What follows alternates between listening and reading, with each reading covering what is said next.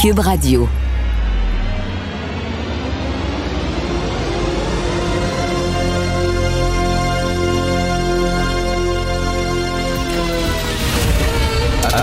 Attention, cette émission est laissée à la discrétion de l'auditeur. Les propos et les opinions tenues lors des deux prochaines heures peuvent choquer. Peuvent choquer. Oreilles sensibles s'abstenir. Richard Martineau. Martino. Un animateur pas comme les autres. Richard Martineau. Cube Radio. Bon mardi tout le monde, merci d'écouter Cube Radio. Alors une nouvelle qui vient tout juste de tomber dernière heure, le député péquiste Harold Lebel arrêté pour agression sexuelle. On ne connaît pas vraiment là euh, ce qu'on lui reproche. Vous savez que agression sexuelle c'est très large, ça va de euh, une main ses fesses à un viol. Je dis pas que c'est correct de mettre la main ses fesses d'une fille, absolument pas, mais c'est un éventail très large. Qu'est-ce qu'il aurait fait? On le sait pas. On va en parler avec euh, Félix Séguin au cours des prochaines minutes, mais c'est sûr que c'est un sacré coup de tonnerre. C'est quand même un député très respecté. Euh, donc, nous allons en discuter dans quelques minutes. Cette nuit, Radio-Canada a mis en ligne un texte sur son site Internet, un excellent reportage dévastateur. Dévastateur pour Horacio Arruda. Si déjà, comme moi, vous n'êtes pas un fan du docteur Arruda, je vous dis, vous allez tomber en bas de votre chaise. Alors, euh, le, le titre du texte, Panique à Québec dans les coulisses de la course aux masques. Et on se demande comment ça se fait qu'on a manqué de masques au Québec, comment ça se fait qu'on est arrivé si tard pour l'achat de masques. Et là, on fait la chronologie, jour par jour, de janvier à avril. Et là, euh, pour faire ça, le, journaliste Thomas Gerbet, c'est une sacrée job, il est passé à travers des milliers d'échanges de courriels pour établir une chronologie. Je veux seulement euh, en faire le survol, OK? Rien que pour vous montrer, là, à quel point M. Arruda, là, c'est un incompétent.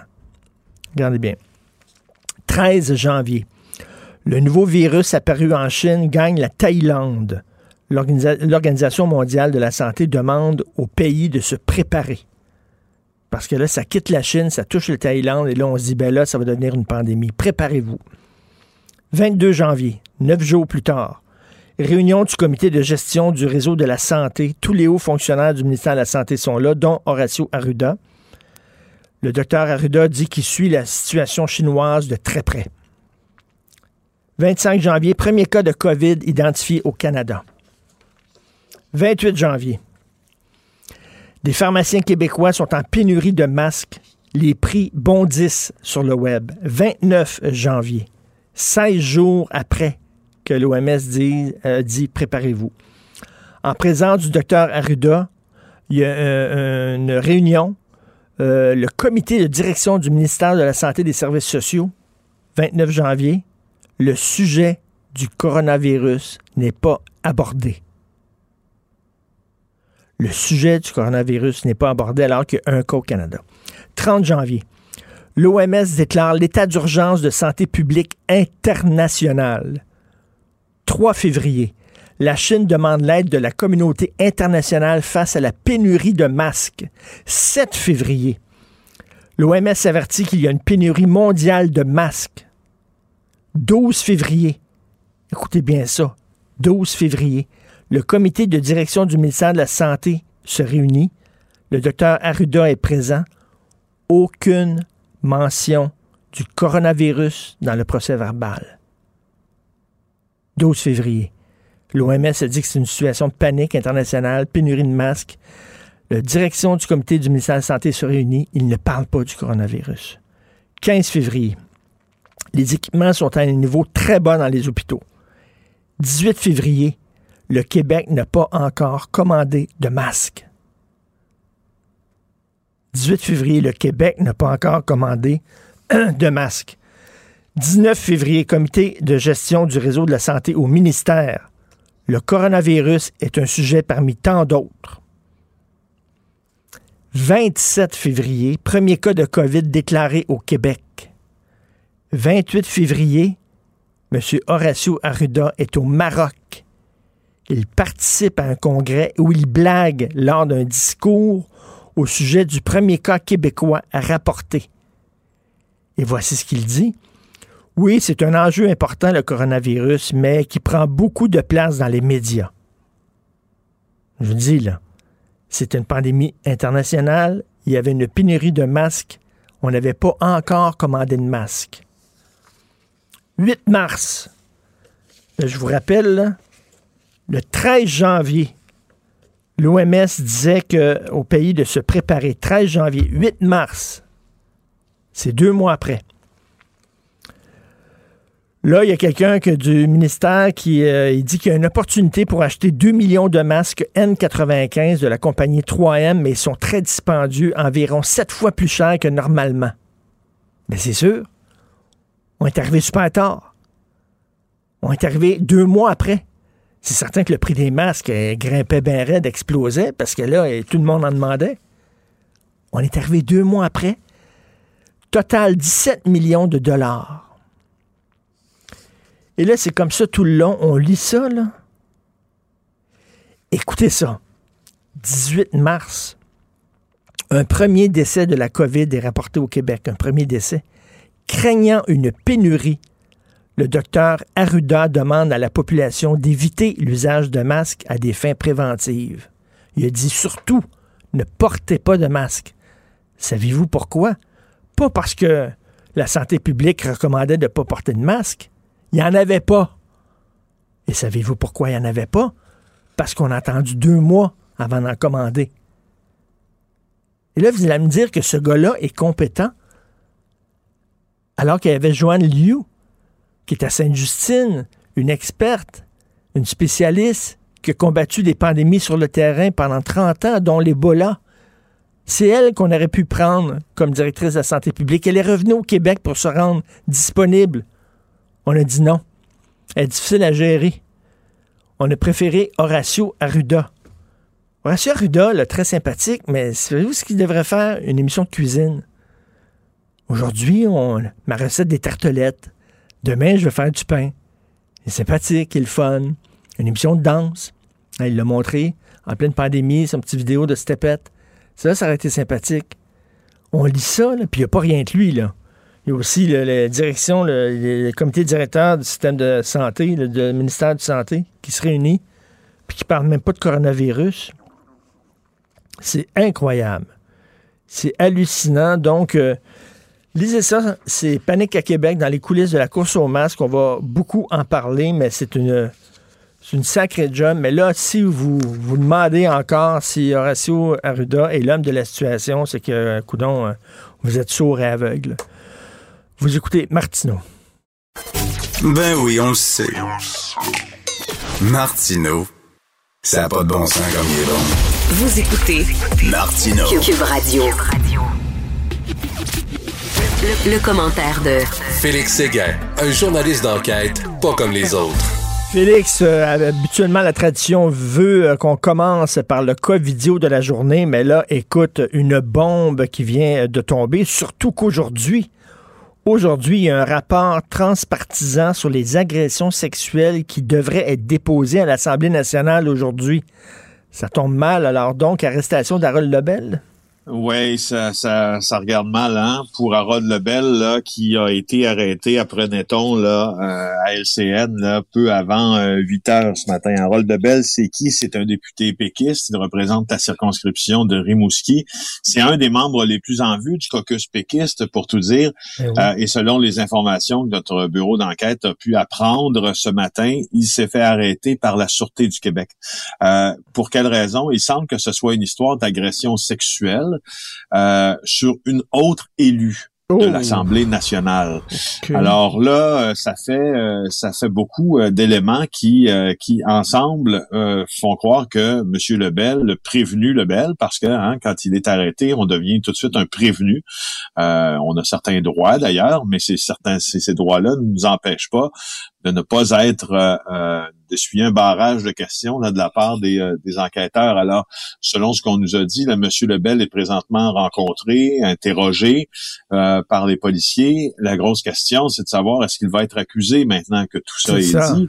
Normalement, là, quand les quand les policiers euh, donnent, euh, quand, quand on donne le feu vert à l'arrestation, les policiers ont une bonne idée déjà avec la plaignante, dans ce cas-là, qu'un crime a été commis et que les éléments, si tu veux, constitutifs d'une infraction criminelle ont été ont été rencontrés euh, par les gestes du euh, de leur prévenu. Alors, on l'arrête et euh, après ça, c'est le DPCP qui, qui s'en charge. On verra si le directeur des poursuites criminelles et pénales déposera des accusations. S'il dépose des accusations, on verra si, si c'est dès aujourd'hui qu'il doit se présenter à, devant une cour de justice. Normalement, c'est par voie sommaire. On l'a vu beaucoup là. Euh, tu, regardes ce que ce qui était reproché, exemple, à André Boisclair mm. euh, au printemps dernier. Il a été euh, accusé, rencontré par des policiers. On lui a dit t'es accusé, tu dois tu dois te présenter en cours dans quelques semaines pour venir répondre à ces, de ces accusations là. Alors, ça, il est fort possible que s'il y a accusation contre Contre euh, M. Lebel, ben euh, ça, ça, soit comme ça que l'on procède, sans dire qu'il va y en avoir, hein, parce que là, on ne sait pas. On est, dans l'expectative. C'est quand même une bombe là, sur la colline ben, parlementaire à Québec. Là. Mais hein, et agression sexuelle, là, c'est très très large. On sait que ça va de la main sur une fesse à un viol. Je dis pas qu'une main sur une fesse c'est banal. Je dis pas qu'il n'y a pas de problème avec ça, oui, mais c'est large. Donc on ne sait pas exactement là, dans, dans l'éventail de gestes qu'il aurait posé, euh, quel geste il le repose, on ne sait pas encore. Allô? Est-ce que Félix est là? Ah, je, je t'ai retrouvé, mon Richard. Je ne sais pas pourquoi je t'avais perdu.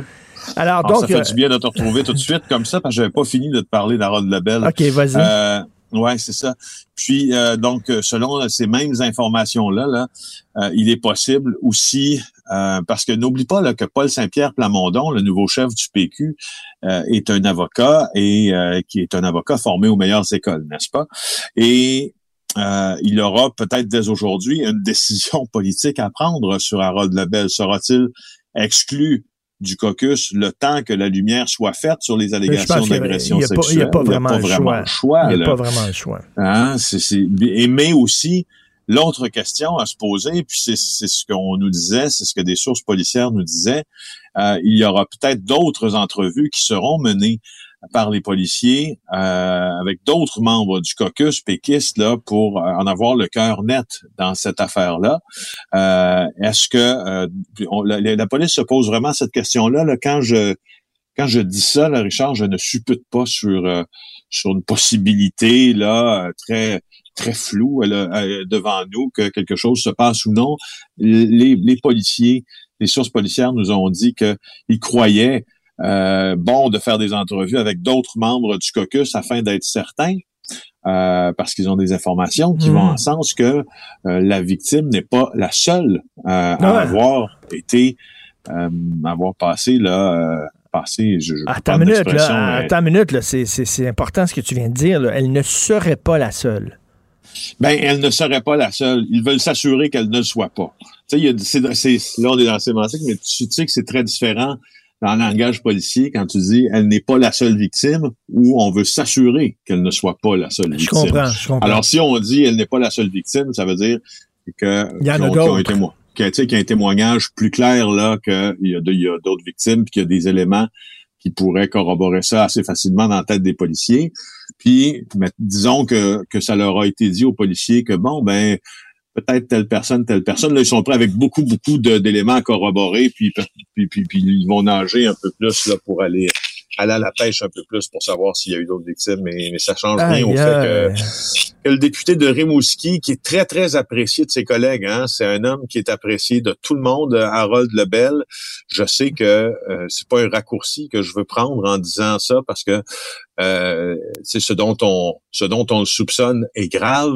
Faudrait pas opposer le fait au soupçon qui pèse sur lui, à sa gentillesse et, sa mhm. bonhomie, quoi. Mais, mais, mais tu sais, je, je, cite au fond des, des, des articles puis des émissions que l'on voit, puis qui nous disent qu'Harold Lebel, euh, il est donc bon, il est donc fin. Euh, il fait partie d'une émission à Télé-Québec aussi. Là, il est une des têtes d'affiche de l'émission Nos élus, je pense. Euh, sur le travail des députés là, à l'Assemblée nationale. Alors voilà. Est-ce que est-ce qu'on a des détails? Est-ce qu'il a été arrêté à son domicile? Est-ce qu'il a été menotté? Euh, est-ce qu'on sait ça? Ben souvent, euh, je ne sais pas s'il a été menotté, mais souvent je sais que les, les, les députés, quand un député est arrêté, là, c'est souvent la Sûreté du Québec qui s'en mêle. parce que bon, il y, a, il, y a, une notion aussi dans ça euh, très importante là, de protection de, de, l'intégrité de l'État. Euh, des fois, c'est un corps de police local, mais c'est souvent la Sûreté du Québec. Là, on sait que c'est la Sûreté du Québec. Alors, euh, moi, ça me fait ce que ça me fait dire, c'est qu'il y, a deux raisons à ça. C'est soit qu'il était à Rimouski, mmh. dans son coin de pays. Alors, à ce moment-là, ce sont ce sont les policiers de la Sûreté du Québec qui vont l'appeler. si je ne m'abuse, Rimouski n'a pas de service de police municipal. Donc, ça, ça coupe court à l'explication Sûreté du Québec. Puis, euh, autrement, euh, ben, s'il est tête à Québec, ça peut être la Sûreté du Québec quand il s'agit d'un député qui va quand même procéder à l'arrestation. Alors, voilà. Et écoute, euh, comme je dis, c'est aujourd'hui, à moins que je me trompe, mais c'est aujourd'hui qu'on devrait déposer justement euh, ce projet-là de, lutte aux agressions sexuelles, euh, ça tombe assez mal. Et ce n'est pas d'ailleurs une, c'est pas Véronique Yvon, mais, euh, élu péquiste, qui a piloté ça. En tout cas, bref, mauvaise journée pour, pour le PQ. Écoute, on va changer de ton, prendre un ton, tiens, un peu plus ironique. Alors, est-ce que tu as un cas vidéo de la journée? Ben oui, j'en ai un. Écoute, euh, et euh, là je suis, tu vois, n'écoutant que n'écoutant que ma passion pour les affaires internationales, je l'ai trouvé à l'étranger. C'est un Covidio qui a été emprisonné euh, pendant deux ans, une sentence de deux ans, parce que lui, ce qu'il a fait, c'est qu'il disait qu'il était infecté à la COVID-19, au nouveau coronavirus, et il a décidé de se, de, de se promener puis de se mettre à cracher sur le monde, donc cracher ben, sur euh, les policiers, effectivement. Et puis euh, voilà, ben, ce qu'on a fait, c'est qu'on a dit on va on va t'arrêter, mon, mon chum qui s'appelle Ville Daniel Ray Stubblefield, 36 ans. Euh, il a été placé dans un genre de, de, camisole, si tu veux, là, restreignant c'est une camisole restreignant ses mouvements. C'est un gars de l'Oregon, puis on demande de deux ans de prison pour lui. Et, euh, et voilà. C'est incroyable. Tu sais, que si j'étais rédacteur en chef d'un magazine, mettons comme l'actualité, là, et que chaque année on faisait comme le Time Magazine, la personnalité de l'année, je pense que je nommerais le Covidio personnalité de l'année, parce qu'on sait que c'est la personnalité de l'année, c'est la, personne qui a marqué l'année euh, pour le, le, meilleur comme pour le pire. En 1938, on n'est jamais mis Adolf Hitler en, en, page couverture du Time comme personnalité de l'année. Ça ne veut pas dire que c'est une personne, un modèle. Mais je mettrais le Covidio. On a découvert ce personnage-là.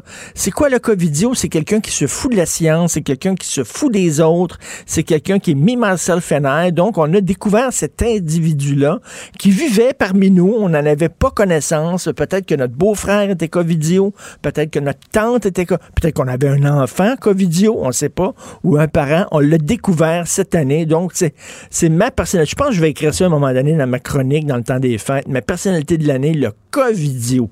C'est une bonne idée, c'est une bonne idée par opposition aussi euh, aux gens qui luttent contre parce que même il y, a, ben des gens qui, qui, sont qui sont pris pour lutter contre les covidios, dont euh, euh, mm. les avocats du, du le, voyons les avocats du comté là où les procédures judiciaires ont eu lieu contre, notre contre notre ami Crasher. Ils, sont, ils ont dit on va le rendre euh, on va le rendre redevable de ses actions. Puis l'avocat a dit, et ça j'aime beaucoup cette, citation-là, We're not messing around here. on niaise pas avec ça. On niaise pas avec ça. Écoute, restructuration, la police de Laval. Ben oui, elle annonce un plan de restructuration assez important. On pourrait dire quoi? Que c'est un bain de jouvence. Alors, euh, tu sais, les, les, annonces là, de structure, les policiers d'abord sont maîtres dans ça.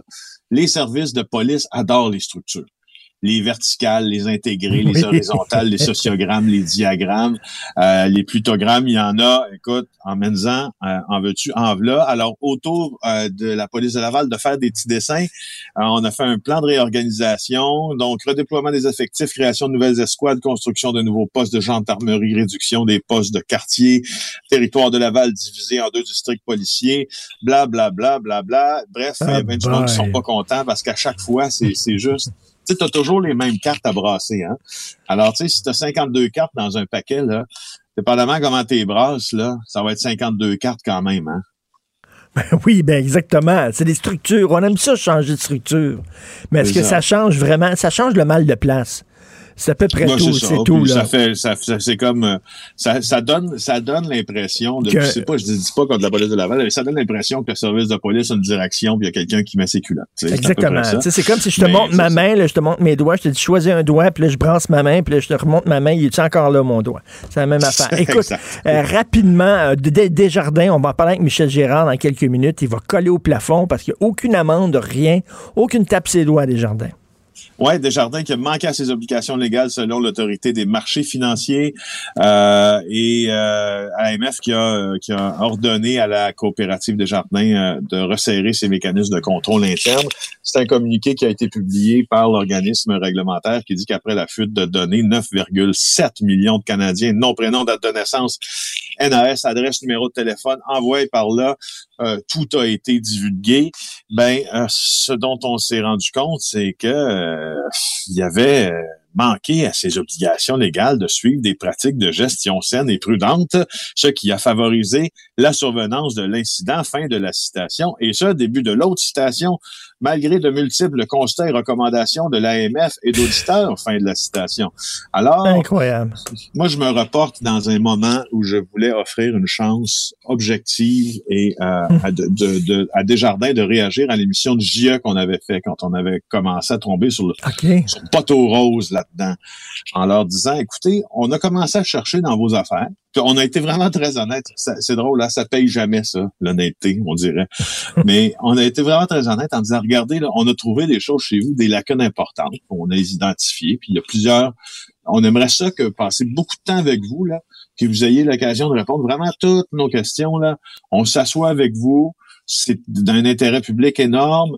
Et euh, écoute, ce qu'ils ont fait pour ne pas s'asseoir devant nos caméras quand on avait trouvé le poteau rose, était incroyable, les tentatives d'évitement pour ne pas répondre à nos questions. Hmm. Euh, c'est, je, m'en, je m'en rappelle bien, je m'en rappellerai toujours, je pense. Écoute, euh, tantôt Michel Gérard, c'est certain qu'il va coller au plafond en parlant de ça. Euh, c'est nos données, ce sont nos données. Ils ont vraiment pas fait attention, ils nous ont pas protégés, euh, donc ils sont imputables. Merci Félix. Bien sûr, on va parler au courant de la journée de cette histoire, un véritable tonnerre sur Harold Lebel. Bonne journée, Félix Bonne journée. Cube Radio. Cube Radio. En direct à LCN. Salut Richard.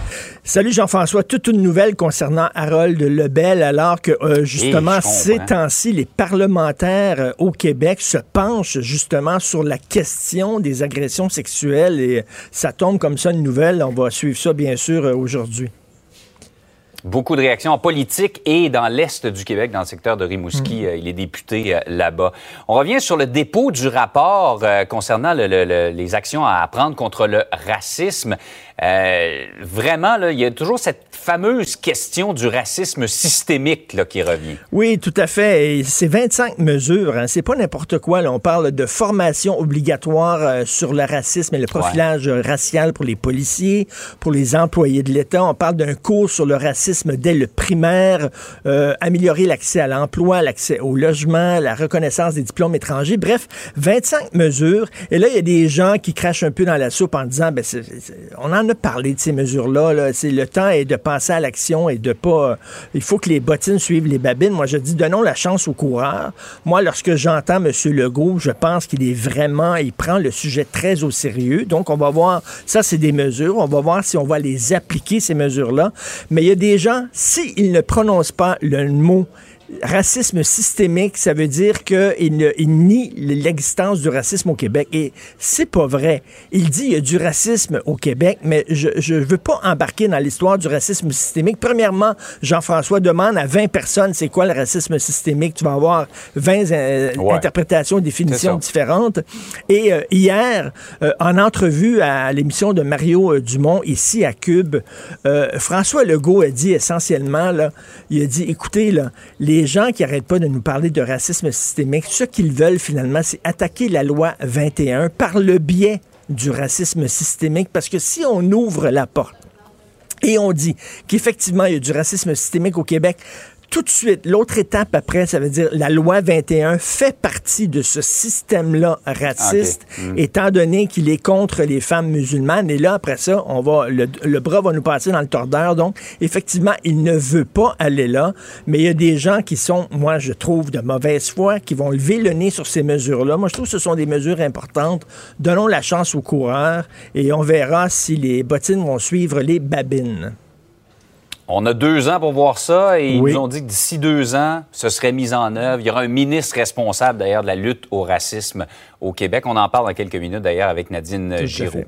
Euh, par ailleurs, euh, Richard, la délicate question de l'aide médicale à mourir. On sait au Québec, on a été précurseur là-dedans. Il y a certains articles qui ont été invalidés par les tribunaux. Au fédéral, on doit s'ajuster à ça et là, ça fait l'objet de tout un débat, notamment pour les gens qui souffrent de troubles mentaux. Écoute, ça, ça, là.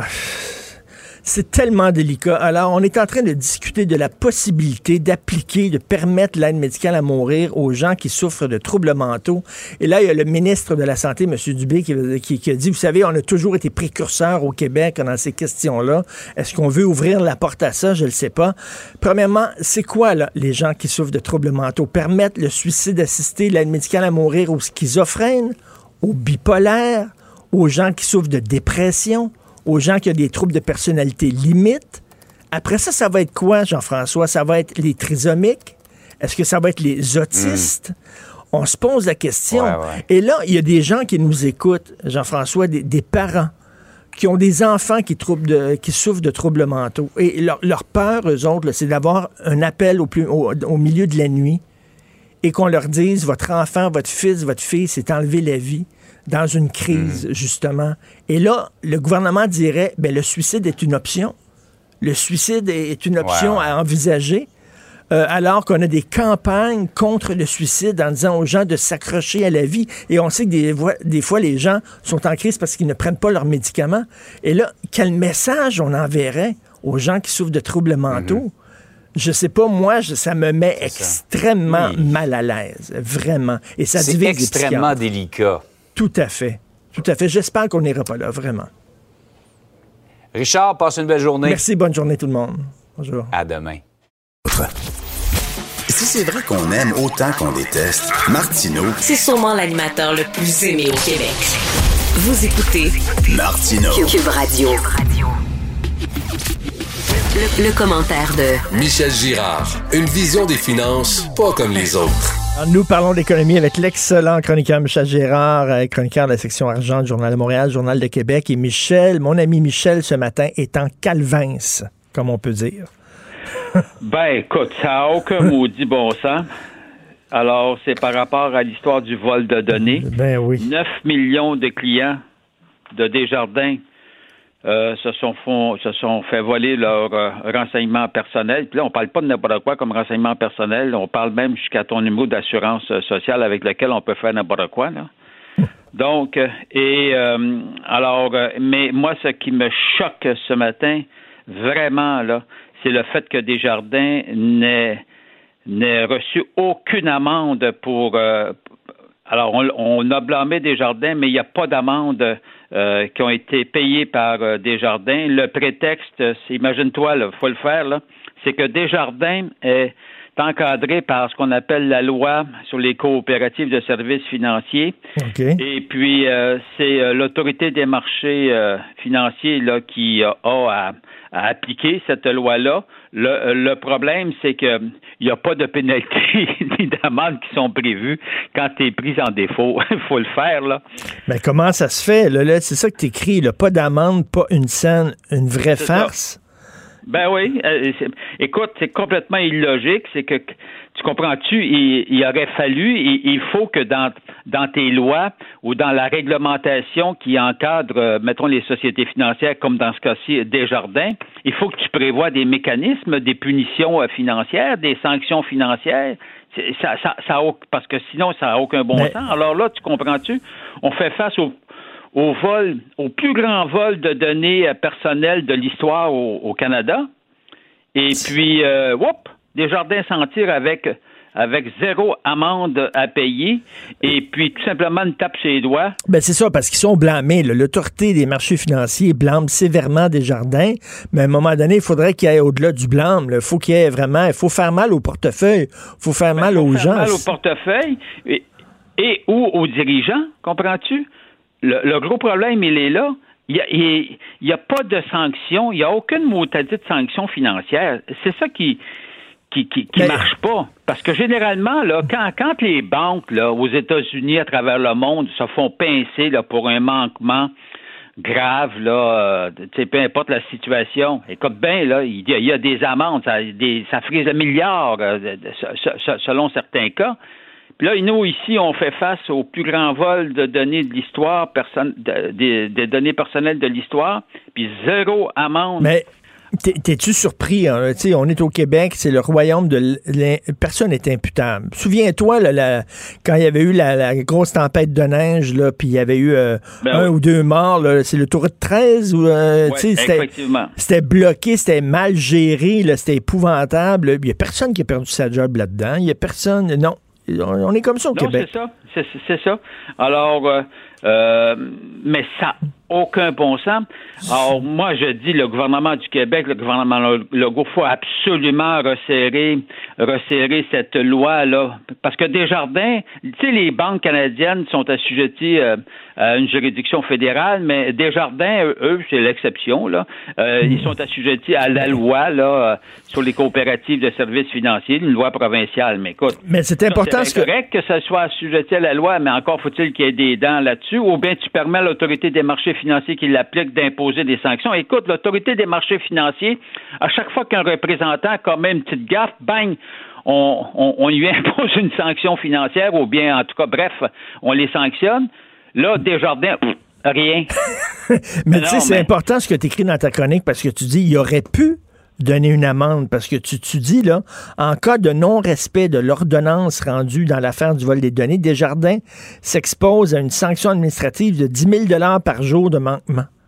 Oui, mais regarde. Il y aurait ça- pu, là. Non, mais attention, ça, c'est par rapport à l'ordonnance actuelle qui vient d'être déposée par l'autorité, c'est que ça ne concerne pas ce qui a été fait dans le passé. C'est à partir de maintenant, si Desjardins n'applique pas, euh, répond pas à l'ordonnance, à, ce qu'on lui demande de faire, là, ça va être 10 000 piastres par jour. Mais Richard, à, partir d'aujourd'hui, là, t'oublies le passé, là. Ils ne sont pas sanctionnés pour le passé, financièrement parlant. Donc, à partir d'aujourd'hui. Mais 10 000 par jour, comprends-tu, ça fait une, pénalité. Mettons que tu ne respectes pas pendant un an, ça va te coûter 3 millions 6. C'est quoi 3 millions 600? 3 millions 600 000 dollars pour une société dont l'actif est de 310 milliards de dollars, Ouais. dont les bénéfices par année de Desjardins, Desjardins c'est une banque, hein? c'est, c'est comme une banque, sont de 2,6 milliards de dollars de, de, de profit annuel.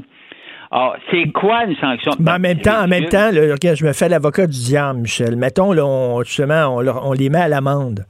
Ouais. Là, les, les, les, les, membres de Desjardins, ceux qui ont des comptes chez Desjardins, ils vont avoir peur que Desjardins se retournent puis ils augmentent les frais, là, les, les, les frais de caisse puis les frais, euh, les frais Ben administratifs. oui, mais non, mais non, mais j'en conviens. Mais ça, ça vaut pour toutes les institutions financières. Ben tu oui. comprends-tu? Tu tu sais, ça, ça vaut autant pour la Banque Royale. Si la Banque Royale fait, fait une gaffe ou n'importe quelle autre banque, euh, grande banque canadienne, il y a des conséquences financières. Oui, ça peut écoper. Tu sais, OP, tu dis, ah, ils vont peut-être réduire un jour les dividendes. Ben oui. Mais non, mais c'est parce qu'à un moment donné, il faut qu'il y ait faut qu'il y ait une sanction à quelque part, sinon ça Mm. va. Ou bien tu sanctionnes les, les, les dirigeants de l'entreprise. Ben oui. Ben, faut oui, là, effectivement. chose, là. Là, chez Desjardins, là, c'est, c'est toujours les mêmes qui dirigent. Là. Non, non, c'est c'est comme tu dis, c'est une vraie farce. Ça n'a Ben, pas de sens. moi, je trouve en tout cas que ça n'a aucun bon sens, cette histoire-là. Et euh, aujourd'hui, écoute, grand vote des actionnaires de Transat sur l'offre d'Air Canada. Euh, selon toi, ils vont ils vont l'accepter? Ben oui, ça, un, euh, c'est ils vont, ils vont, ils vont accepter. Ce qu'on ne sait pas là, et c'est, ça, c'est, là qui est tout euh, l'inconnu. On ne sait pas s'il y a eu d'autres offres qui ont été déposées, parce que le conseil d'administration de, de, de, Transat s'était donné le droit de réserve que si s'il y a une offre qu'eux calculent qui est supérieure, ils vont la dévoiler. Le problème, c'est que ça te laisse une... Si eux calculent qu'elle est supérieure, mais comment tu fais pour calculer si elle est supérieure? Eh Donc là, là, non, là, c'est pour ça qu'il y a une espèce d'imbroglio. On se demande, ben oui, mais y en a-tu eu des offres ou pas? Alors, sans doute, la question va leur être posée euh, ce matin à 10 heures lors de l'Assemblée annuelle, une assemblée virtuelle euh, par la force des choses à cause de la pandémie. Alors, j'ai hâte de voir euh, si s'il y a eu, eu une autre offre qui a été déposée. Sinon, c'est sûr que ça, ça va passer. Maintenant, reste à savoir, mettons hypothétiquement, bon, comme on s'y attend, ça passe. Encore faudra-t-il euh, que hum, la Commission européenne euh, euh, euh, concernant la concurrence en- dans le secteur aérien, euh, le- leur autorise, évidemment, donne la bénédiction à cette transaction-là. Même chose pour euh, le Bureau de la concurrence au Canada. Bon, du côté canadien, ça, je vois pas le problème, là, mais du côté européen, euh, bon, en tout cas, ils pourraient, ils, ils pourraient bloquer la transaction s'ils veulent. Mais remarque, ce que je doute, mais enfin, on verra. En tout cas, un, un gros dossier à suivre. Ben oui, euh, hier, euh, François Legault était en entrevue à l'émission euh, de Mario Dumont ici à Cube Radio et il a dit euh, si jamais Air Canada met la main sur Air Transat, il dit on sait qu'Air Canada, leur logo c'est rouge, Air Transat, mon logo c'était bleu et j'espère qu'ils vont ajouter un peu de bleu. J'espère qu'ils vont ajouter un peu de bleu à leur logo, ce qui Ben, m'étonnerait on peut énormément. un premier ministre d'espérer. Là. Tout à fait. Alors, j'invite les gens à, à te lire parce que Michel est en maudit, avec raison. Pas d'amende, pas une scène, une vraie farce concernant des jardins. Bonne journée, Michel. Salut. Salut, Richard. Salut. Gilles Proulx. Le où, quand, comment, qui, pourquoi ne s'applique pas sa ricanade? Parle, parle, parle, genre, genre, genre. Gilles Proulx. C'est ça qu'il manque tellement en matière de journalisme et d'information. Voici le commentaire de Gilles Proulx.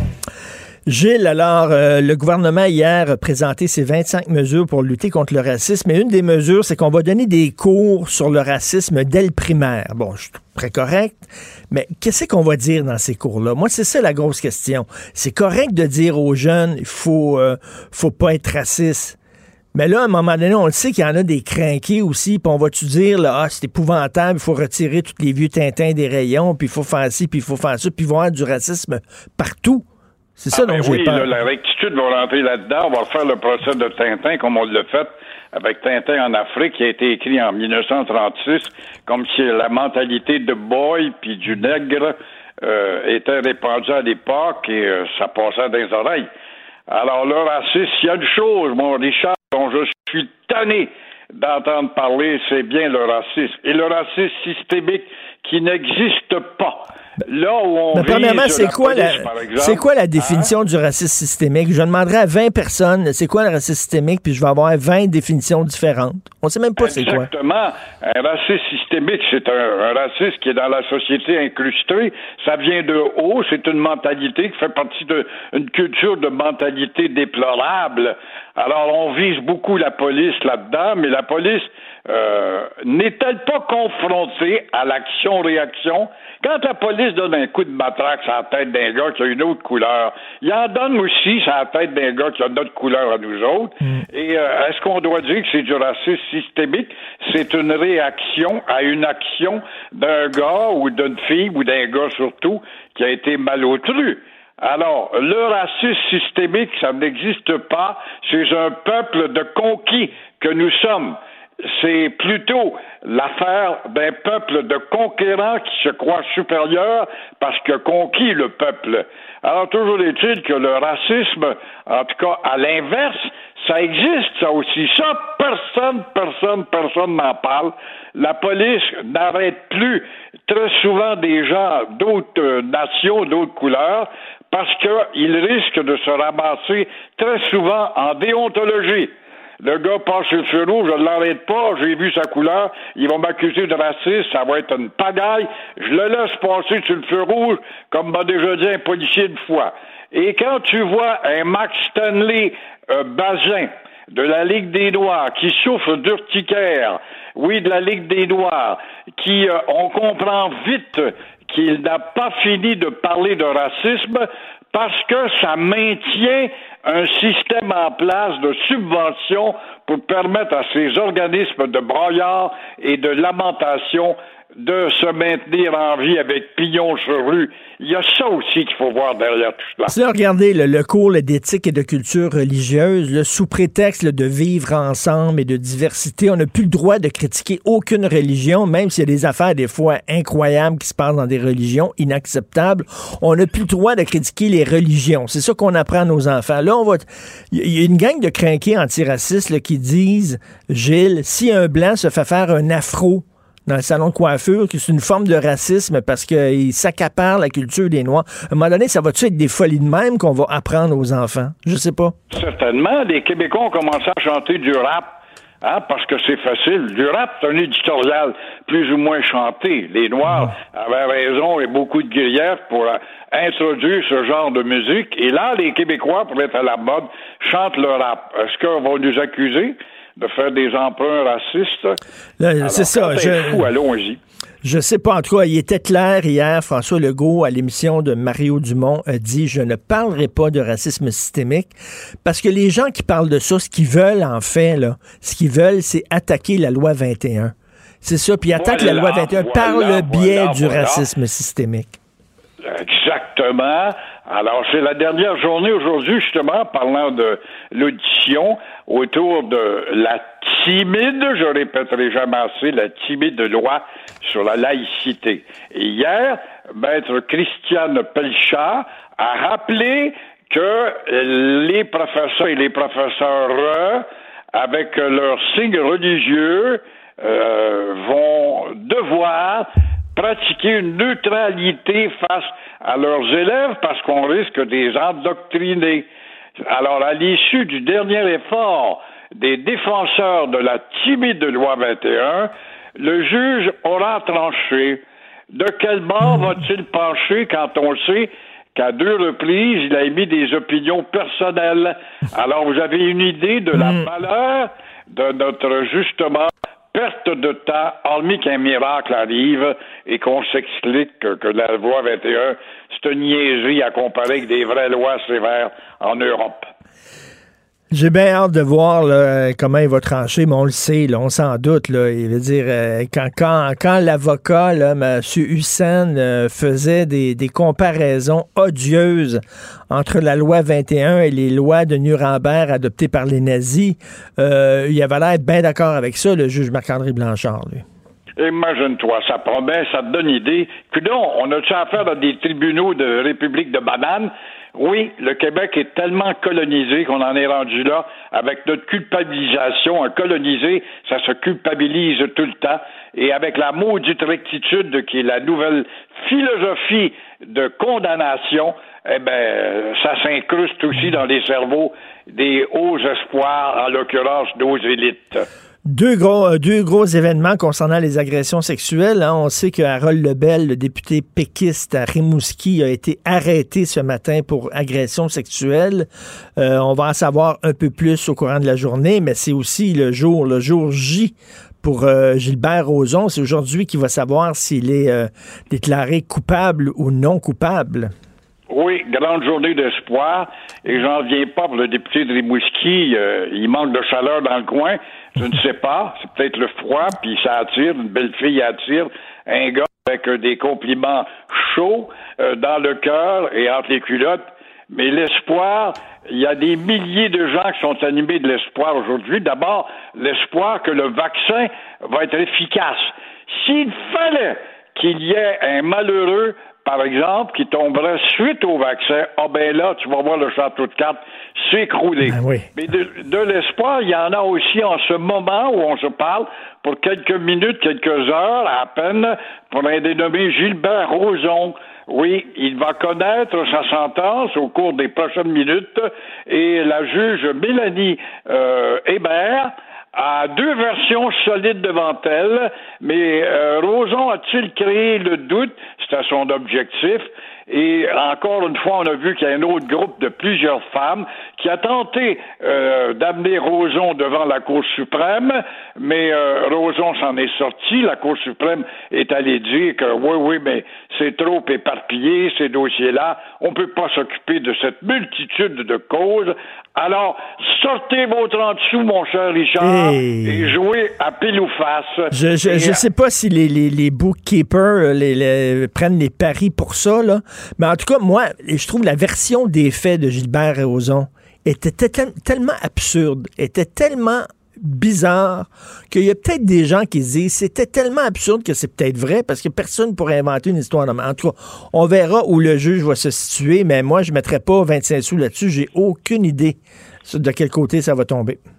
Ça va être intéressant de voir dans quelques heures, surtout la sentence tranchant, euh, les tribunes téléphoniques qui vont hurler leur lamentation d'un bord ou de l'autre. Tout à fait. Merci beaucoup, euh, Gilles Proux. On se reparle demain. Passez une euh, très bonne journée. Merci. Toi aussi. Au revoir. Alors, toute une histoire. Le député péquiste Harold Lebel de Rimouski, donc accusé euh, d'agression sexuelle. Et là, Félix Séguin nous dit que selon ce qu'on lui a dit, ce que certains policiers lui ont dit, euh, on est en train de vérifier s'il n'y aurait pas d'autres victimes. Donc, euh, la journée même où, un, on dépose justement un, projet pour lutter contre, contre les agressions sexuelles, et la même journée, justement, où Gilbert Rozon va savoir s'il est coupable ou pas coupable, et euh, imaginez les réactions si jamais le juge dit qu'il est non coupable. Et non coupable, ça ne veut pas dire que tu es innocent. Non coupable dans un procès, ça ne veut pas dire que tu ne l'as pas fait. Ça veut dire qu'on n'a pas suffisamment de preuves, parce que vous le savez, c'est hors de tout doute raisonnable. Hors de tout doute raisonnable. Donc, on n'a pas suffisamment de preuves pour te déclarer coupable. Donc, on te déclare non coupable, ce qui ne veut pas dire que tu es innocent. Ça prend des preuves. Dans un système de justice, ça prend des preuves. Or, souvent, dans des histoires d'agression sexuelle, c'est elle a dit telle affaire, lui dit telle affaire, c'est derrière des portes closes. C'est très difficile à prouver, donc peut-être il va dire on n'a pas de preuves, mais là, il y a des certaines, certains militants, certains militantes qui vont dire regardez, c'est la preuve que la justice est sexiste. Non, la justice, ça fonctionne comme ça, ça fonctionne avec des preuves. Martino. Même avec un masque, c'est impossible de le filtrer. Vous écoutez Martino. Cube Radio. Alors, c'est le dernier droit pour la loi 21 devant les tribunaux. Nous allons parler avec Mme Louise Maillot. Vous la connaissez bien, elle est philosophe conférencière. Elle est cofondatrice du collectif citoyen pour l'égalité et la laïcité.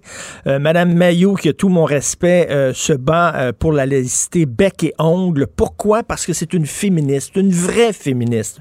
Une féministe telle qu'on le concevait avant, c'est-à-dire que une femme qui se méfie des grandes religions monothéistes qui sont toutes les trois sexistes et qui euh, dit ben il faut faire attention pour que la religion que pas trop d'espace euh, dans l'espace public ne prenne pas trop de place parce que c'est souvent au détriment des femmes. Donc madame Mayou elle est avec nous. Bonjour madame Mayou. Oui, bonjour Richard. Bonjour. Premièrement, on s'attendait à ce que la loi 21 soit attaquée, Madame Maillot, mais est-ce que vous vous attendiez qu'on tombe aussi bas? C'est épouvantable tout ce qu'on a entendu là-dedans. On a même, on est même allé jusqu'à comparer, quoi qu'en dise Yves Boisvert, c'est vraiment ce qui s'est dit devant les tribunaux. On a comparé la loi 21 à certaines lois votées par les nazis euh, au début, au début de leur régime. Est-ce que vous attendiez à la violence de ce genre de propos? Non, je m'attendais pas à ça. On a eu ce genre de propos euh, en 2013-2014, à l'époque euh, de la Charte des valeurs, mais on a eu ça euh, sur les réseaux sociaux, on a eu ça parfois dans les journaux, mais devant un juge, devant les tribunaux et de la part d'avocats qui sont partis, qui, qui, qui défendent les opposants à la loi 21. Là, j'ai trouvé ça vraiment indécent. Mm. Je pense que ça méritait euh, une réponse. Et euh, bon, j'imagine que vous attendez pas grand, grand chose de la part du, juge maître Marc-André Blanchard, parce que son, son jupon anti-loi 21 semble dépasser, non? Ben, je vais vous dire, dans un premier temps, euh, le juge Blanchard, il faut se souvenir qu'en octobre 2017, quand les libéraux, quand le gouvernement libéral a adopté euh, la loi 62, euh, il y avait un article, l'article 10, qui était controversé et qui, euh, sur la question que les services publics doivent être donnés et reçus à visage découvert. Et ça n'a pas pris trois semaines, je pense, que le Conseil national des musulmans canadiens a contesté, a demandé la suspension de cet article. Et quand c'est quand le juge Blanchard, donc en juin 2018, mhm. s'est prononcé là-dessus, il a maintenu la suspension temporaire de l'article, disant que euh, ça pouvait causer un tort irréparable aux femmes musulmanes qui portent euh, hmm. le niqab. Donc, ça donne un petit peu une idée de, si vous voulez, de la, la, la hmm. matrice idéologique, le périmètre dans lequel le, juge raisonne. Maintenant, est-ce que euh, le procès qui se termine aujourd'hui et qui a débuté, écoutez, le 2 novembre, est-ce que les plaidoiries de ceux qui défendaient la loi 21 est-ce que les plaidoiries ont réussi euh, à faire changer euh, le juge d'idée? On le verra quand il rendra son jugement. Mais il est évident que euh, par certaines remarques et, qu'il et certaines questions qu'il a posées avec insistance et parfois de façon même un peu indécente pour un hmm. juge, on avait l'impression que c'était l'avocat des, des opposants. Euh, c'est sûr que son jupon va dépasser. Mais euh, en tout cas, tout ça est à suivre et ce qu'il faut comprendre, c'est que ça va se rendre de toute façon jusqu'en Cour suprême. Mais comment ça se fait qu'on dit que cette loi-là vise particulièrement les femmes musulmanes? À ce que je sache, ça vise le kippa, ça vise le turban sikh, ça vise les, les crucifix? Comment ça se fait qu'on en fait une loi raciste? On en fait une loi raciste parce que, euh, d'abord, c'est vrai que l'interdiction des signes religieux, du port de signes religieux, vise euh, toutes les religions. Mhm. Maintenant, euh, on en fait, on dit que cette loi-là cible davantage les femmes musulmanes qui portent le voile. Et ce qu'il faut comprendre, c'est que on peut voir les, choses par l'autre bout de la lumière, c'est-à-dire que euh, celles qui contestent le plus euh, la laïcité de nos institutions publiques et à travers donc leur présence euh, comme enseignantes dans les écoles en portant le voile, ce sont des femmes musulmanes. Alors, ce qu'il faut voir, c'est que l'islam ici, la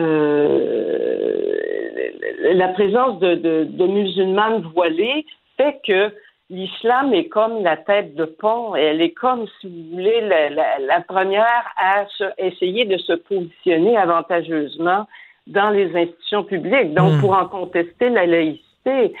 Et euh, pourquoi est-ce que euh, on considère que la loi, à ce moment-là, elle est raciste? On n'aurait jamais dit ça, alors que quand le gouvernement a légiféré, pas le gouvernement de la CAQ, mais d'autres gouvernements précédents ont légiféré pour pour euh, la laïcité, ça s'adressait surtout aux catholiques et euh, aux protestants, et jamais, jamais, au grand jamais, que ça ne prêtait flanc à des accusations de racisme ou de catholicophobie, je ne sais trop comment le dire, une phobie quelconque.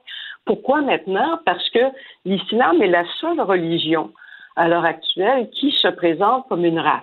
Évidemment, c'est aberrant. Hmm. On ne choisit pas la couleur de sa peau, on ne choisit pas d'être noir ou d'être blanc alors que euh, la liberté de conscience fait qu'on devrait pouvoir choisir sa religion, en changer ou même et même l'abandonner. Bon, alors donc euh, de faire comme si l'un était l'équivalent de l'autre, pour eux, ça leur donne un avantage indéniable parce que ça leur permet de se poser en victime, de culpabiliser les Québécois et euh, de, de, surfer en quelque sorte sur euh, toute cette euh, idéologie euh, décoloniale mm. qui est qu'une majorité blanche va cibler les minorités, les minorités visibles, bon, des choses comme ça.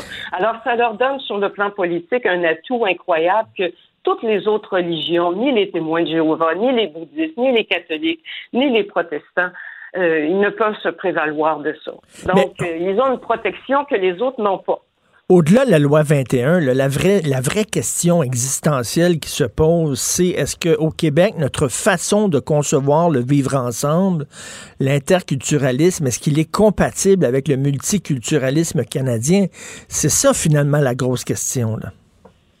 Bien, sur la question de la laïcité, d'une manière générale, les Québécois on n'a pas tout à fait, la, même conception euh, qu'au Canada anglais en général, donc la vision anglo-saxonne. C'est que on a une vision qui, si vous voulez, se rapproche, c'est qui est une vision républicaine. C'est-à-dire que la laïcité, elle est là pour gérer en quelque sorte sur le plan politique et sur le, plan euh, juridique les rapports entre l'État et les religions. La vision républicaine fait que on dit l'État doit protéger euh, l'espace civique, l'espace citoyen, donc nos institutions publiques comme l'école, les hôpitaux, le, bureau de la SAAC, des choses comme ça, elle doit protéger ça de l'intrusion du religieux. Donc, autrement mmh. dit, ça, c'est la position républicaine.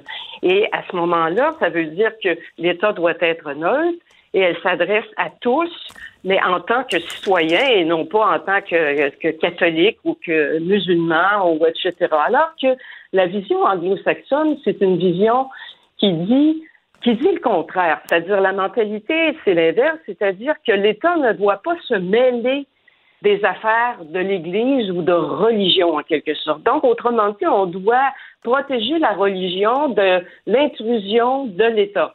Alors, si vous voyez bien la, différence, donc autrement dit, ça veut dire qu'à ce moment-là, on défend la liberté religieuse euh, tout azimut et on ne voit pas à ce moment-là de limite à la liberté religieuse. Et là, on, est coincé dans dans le, corridor des droits individuels ben oui. au détriment d'une vision collective euh, qu'on retrouve ici au Québec. Ben, Madame Mayou, vous vous intéressez beaucoup bon, au sujet de la laïcité, donc vous voyez ce qui se passe ailleurs. Je veux dire, on n'est pas un cas unique au Québec. Il y a d'autres pays qui ont adopté des lois semblables. Tout à fait, euh, particulièrement euh, en Europe. Je veux dire, il y a plusieurs pays qui ont adopté des, des, interdictions. Et quand on se compare à ces pays-là, euh, écoutez, ce qu'on demande dans la loi 21 euh, est vraiment très modeste, très modéré, en deçà de ce qui a été euh, voté, si vous voulez, dans certains pays, comme par exemple la France, en mmh. Allemagne, euh, en Belgique. Euh, bon, alors, donc, je, je, je, je vois pas pourquoi, vraiment, mais ce qu'il faut comprendre, c'est que peu importe ce qu'on va demander, hmm, même hmm. si les demandes sont très modestes, Tout à fait. ça produira toujours une énorme tempête parce que le Québec, à l'intérieur, parce qu'on est, malheureusement, nous ne sommes toujours pas un pays, le Québec, à l'intérieur du Canada, ici, en matière de laïcité, il a un rôle de leadership. Et il y a des avocats qui ont monté, qui ont parlé de monter du populisme euh, en Occident, mais on pourrait aussi se poser la question. Je veux dire, il y a peut-être quelque chose d'autre qui monte aussi. Il y a une offensive anti-laïque incroyable, et entre autres, euh, des, lobbies musulmans ont euh, un rôle important, jouent un rôle important dans tout cela. On le voit en France de plus en plus, en Belgique avec mm tous les réseaux qu'ils ont mis en place. Alors, il n'y a pas de raison de penser que le Québec et même le Canada va échapper à ça. Il faut vraiment être naïf. Il faudrait vraiment être naïf pour penser ainsi. Malheureusement, il y en a beaucoup de naïfs. La bonne nouvelle, c'est que François Legault semble vouloir défendre cette loi-là. Il était hier à l'émission de Mario Dumont ici et il a dit, vous savez, une des raisons pourquoi je n'accepte pas de parler de racisme systémique, c'est je sais fort bien qu'on va utiliser ça pour attaquer la loi 21. Il l'a dit clairement. C'est une façon d'attaquer la loi 21 parce que la, la deuxième étape, c'est qu'on va dire il y a du racisme systémique. OK, alors la loi 21 fait partie de ce système raciste-là. Est-ce que vous êtes d'accord avec son diagnostic? Oui, je suis d'accord avec son diagnostic. Et j'ajouterais que je suis bien contente que M. Legault euh, est, bien prêt à défendre la loi 21 bec et ongle. Et donc, c'est sûr que, comme je vous dis, ça va devoir se rendre en Cour suprême. Mais je pense qu'à un moment donné, euh, quand le jugement de la Cour suprême va tomber, euh, si la loi 21 est déclarée euh, inconstitutionnelle, il va falloir que le gouvernement Legault réalise les limites du fédéralisme canadien et à quel point le, le, le, ce, ce, cette charte canadienne euh, maintient en tutelle, en quelque sorte, euh, le gouvernement de l'Assemblée nationale ou la souveraineté parlementaire du gouvernement du Québec. Et je pense hmm. qu'à ce moment-là, la question de l'indépendance va se poser. Et, Tout à fait. il va falloir travailler très, très fort et il va falloir que les, les gens, les Québécois, comprennent que tant et aussi longtemps que nous ne serons pas indépendants, on sera toujours vulnérable face à euh, la charte canadienne et face, face à euh, ce, ce, gouvernement des juges, parce qu'à la Cour suprême, hein, ils sont neufs. Alors, on appelle ça la démocratie. Ils sont neufs et ils vont décider si la loi est valide ou non. Et après ça, on verra, euh, on verra après ça ce que François Legault a dans le ventre. Je vous lève, je vous lève mon chapeau, Louise Mayou. Ça fait des années que vous menez ce combat, comme je le dis, de façon bec et ongle acharné et vous êtes une vraie féministe. Pas une féministe qui marche à côté d'extrémistes religieux. Là. Non, non, une féministe comme on, on le concevait avant, c'est-à-dire qui défend le droit des femmes mais qui se méfie des religions qui sont toutes sexistes, on le sait. Donc, euh, je dois, j'invite les gens à lire votre excellent texte qui est euh, dans la section euh, Faites la différence. allez sur le site du Journal de Montréal et lisez absolument le texte de Louise Mayou, Loi 21, l'éléphant dans la pièce. Un excellent texte qui fait vraiment le point sur cette situation-là. Merci. Bonne journée, Madame Mayou. Ça m'a fait plaisir. Bonjour. Bonne journée. Martineau, il n'y a pas le temps pour la controverse. Il a jamais coulé l'eau sous les ponts. C'est lui qui la verse. Vous écoutez Martineau. Cube, Radio. Alors, bien sûr, tous les jours, je parle à mon ami Claude Villeneuve, chroniqueur au Journal de Montréal, Journal de Québec. Et Claude, tu dois être, comme on dit en bon, en, bon chinois, flabbergasté. Oui, vraiment. Puis, euh, tu sais, euh, je me sens obligé de le mentionner. Là. Euh, moi, Ron Lebel, c'est quelqu'un que je connais très bien, c'est que je considère comme un ami. je le dis pour que les, euh, mm. les auditeurs là, soient à même de juger là, ce que je dis, là, la, la lueur de mon bien. Euh, Lebel, c'est quelqu'un que tout le monde aime, aime à l'Assemblée nationale. C'est le gars qui fait l'unanimité, tout parti confondu. Alors, tu sais, je, peux, je te le dis parce que je peux dire que je suis pas le seul là, dans la, bulle politique et parlementaire autour du Québec présentement. C'est vraiment un choc ce matin. C'est Et je me demande euh, tout le temps comment je réagirais si euh, un de mes amis, un de mes proches était arrêté pour ce genre d'affaires-là. Est-ce que est-ce que je le, lancerais par-dessus bord ou est-ce que je tenterais à m'accrocher en disant ben écoute, on va voir les preuves, euh, il est innocent jusqu'à preuve du contraire. on ne sait pas comment on va réagir dans ces, dans ces occasions-là. Oui, c'est effectivement. Puis là, il ben, faut quand même le préciser qu'il ne s'agit pas ici d'une euh, dénonciation anonyme sur Internet. Là. C'est des accusations, une arrestation a eu lieu par la SQ. Euh, il, y a, une plainte qui a été faite, une enquête a été menée, une preuve amassée, puis un procureur qui a dit qu'elle semblait assez euh, pesante pour aller chercher une condamnation. Maintenant, comme tu dis, innocent jusqu'à preuve, présumé innocent jusqu'à preuve du contraire. Alors, il y aura un procès. Alors, c'est là justement où que quand proche d'une personne qui est accusée, que tu le connais, ben, tu vas chercher à relativiser, tu vas dire, bon, OK, il y aura un procès, on, va, faire la lumière là-dessus, c'est ce que je souhaite qu'il se passe. Mais, par contre, on n'est pas face à, manifestement quelque chose de frivole, euh, des paroles lancées en l'air. Donc, écoute, moi, je s'il y a des, gestes qui ont été posés par euh, une personne que tout le monde aime à l'endroit d'une personne qui a été euh, blessée par ça, que c'est une victime par ça, il faudrait qu'il y ait réparation.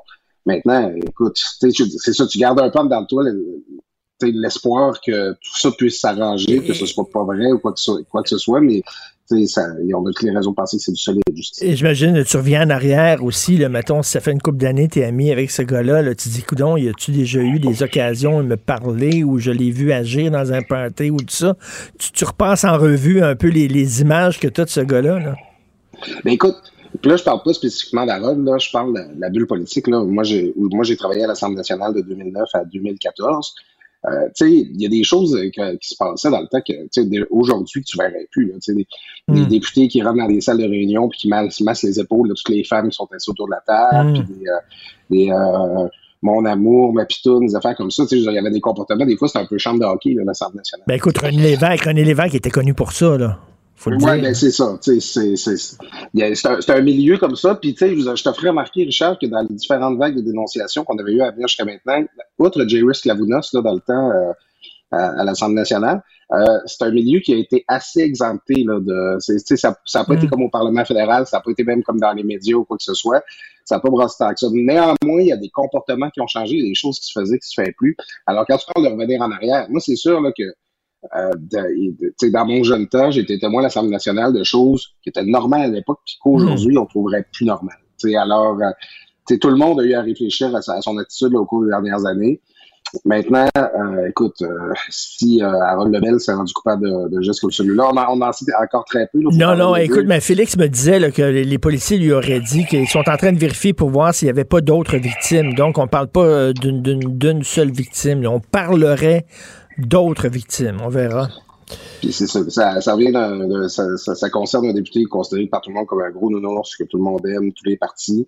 Alors, tu sais, c'est sûr que ça donne un peu froid dans le dos là, de s'imaginer que les histoires pourraient avoir cet ampleur. Et c'est un mauvais timing, comme on dit, parce que c'est pas aujourd'hui qu'il y a un rapport là, justement sur les agressions sexuelles qui doit être déposé. Écoute, c'est un mauvais timing pour un, un gros paquet de raisons. Euh, premièrement, sais, le contexte du fonctionnement de l'Assemblée nationale, présentement, en distanciation, effectif réduit, c'est compliqué. Après ça, je sais pas si tu as vu qu'en fin de semaine, selon la presse, Harold avait été élu comme le député le plus euh, le, plus dévoué pour sa, sa circonscription. Alors, euh, tu sais, ça n'a pas de, héros à zéro, là, un petit peu là, ce qui se passe. Puis justement, cet après-midi, ce rapport-là, conjoint de plusieurs euh, de- de- d'élus de, chacun des partis va se représenter à l'Assemblée nationale. Je me mets dans la peau de Véronique Yvon qui va devoir euh, présenter, mettons, la, la partie péquiste de ce rapport-là. oui. Alors que ses collègues apprécient, euh, surtout dans ces situations-là, c'est très, très, très inconfortable pour tout le monde.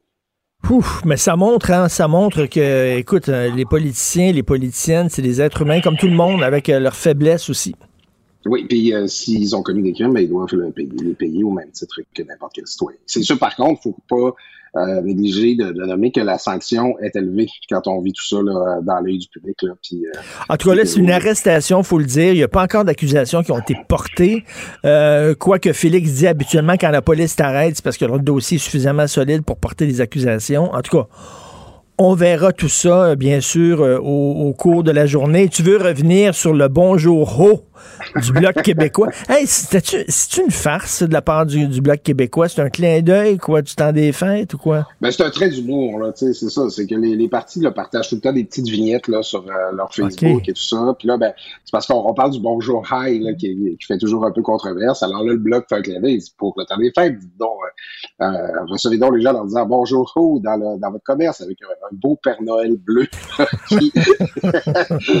Tiens, je t'ai changé ton high pour le ho de ho ho ho. tu sais. Donc, euh, c'est un, peu la, C'est drôle. campagne. Ben oui, c'est- juste amusant. Mais là, écoute, ça les, ça, ça a pas de bon sens. Les, les anglos capotent. là. À peu près tous les médias anglophones en ont parlé.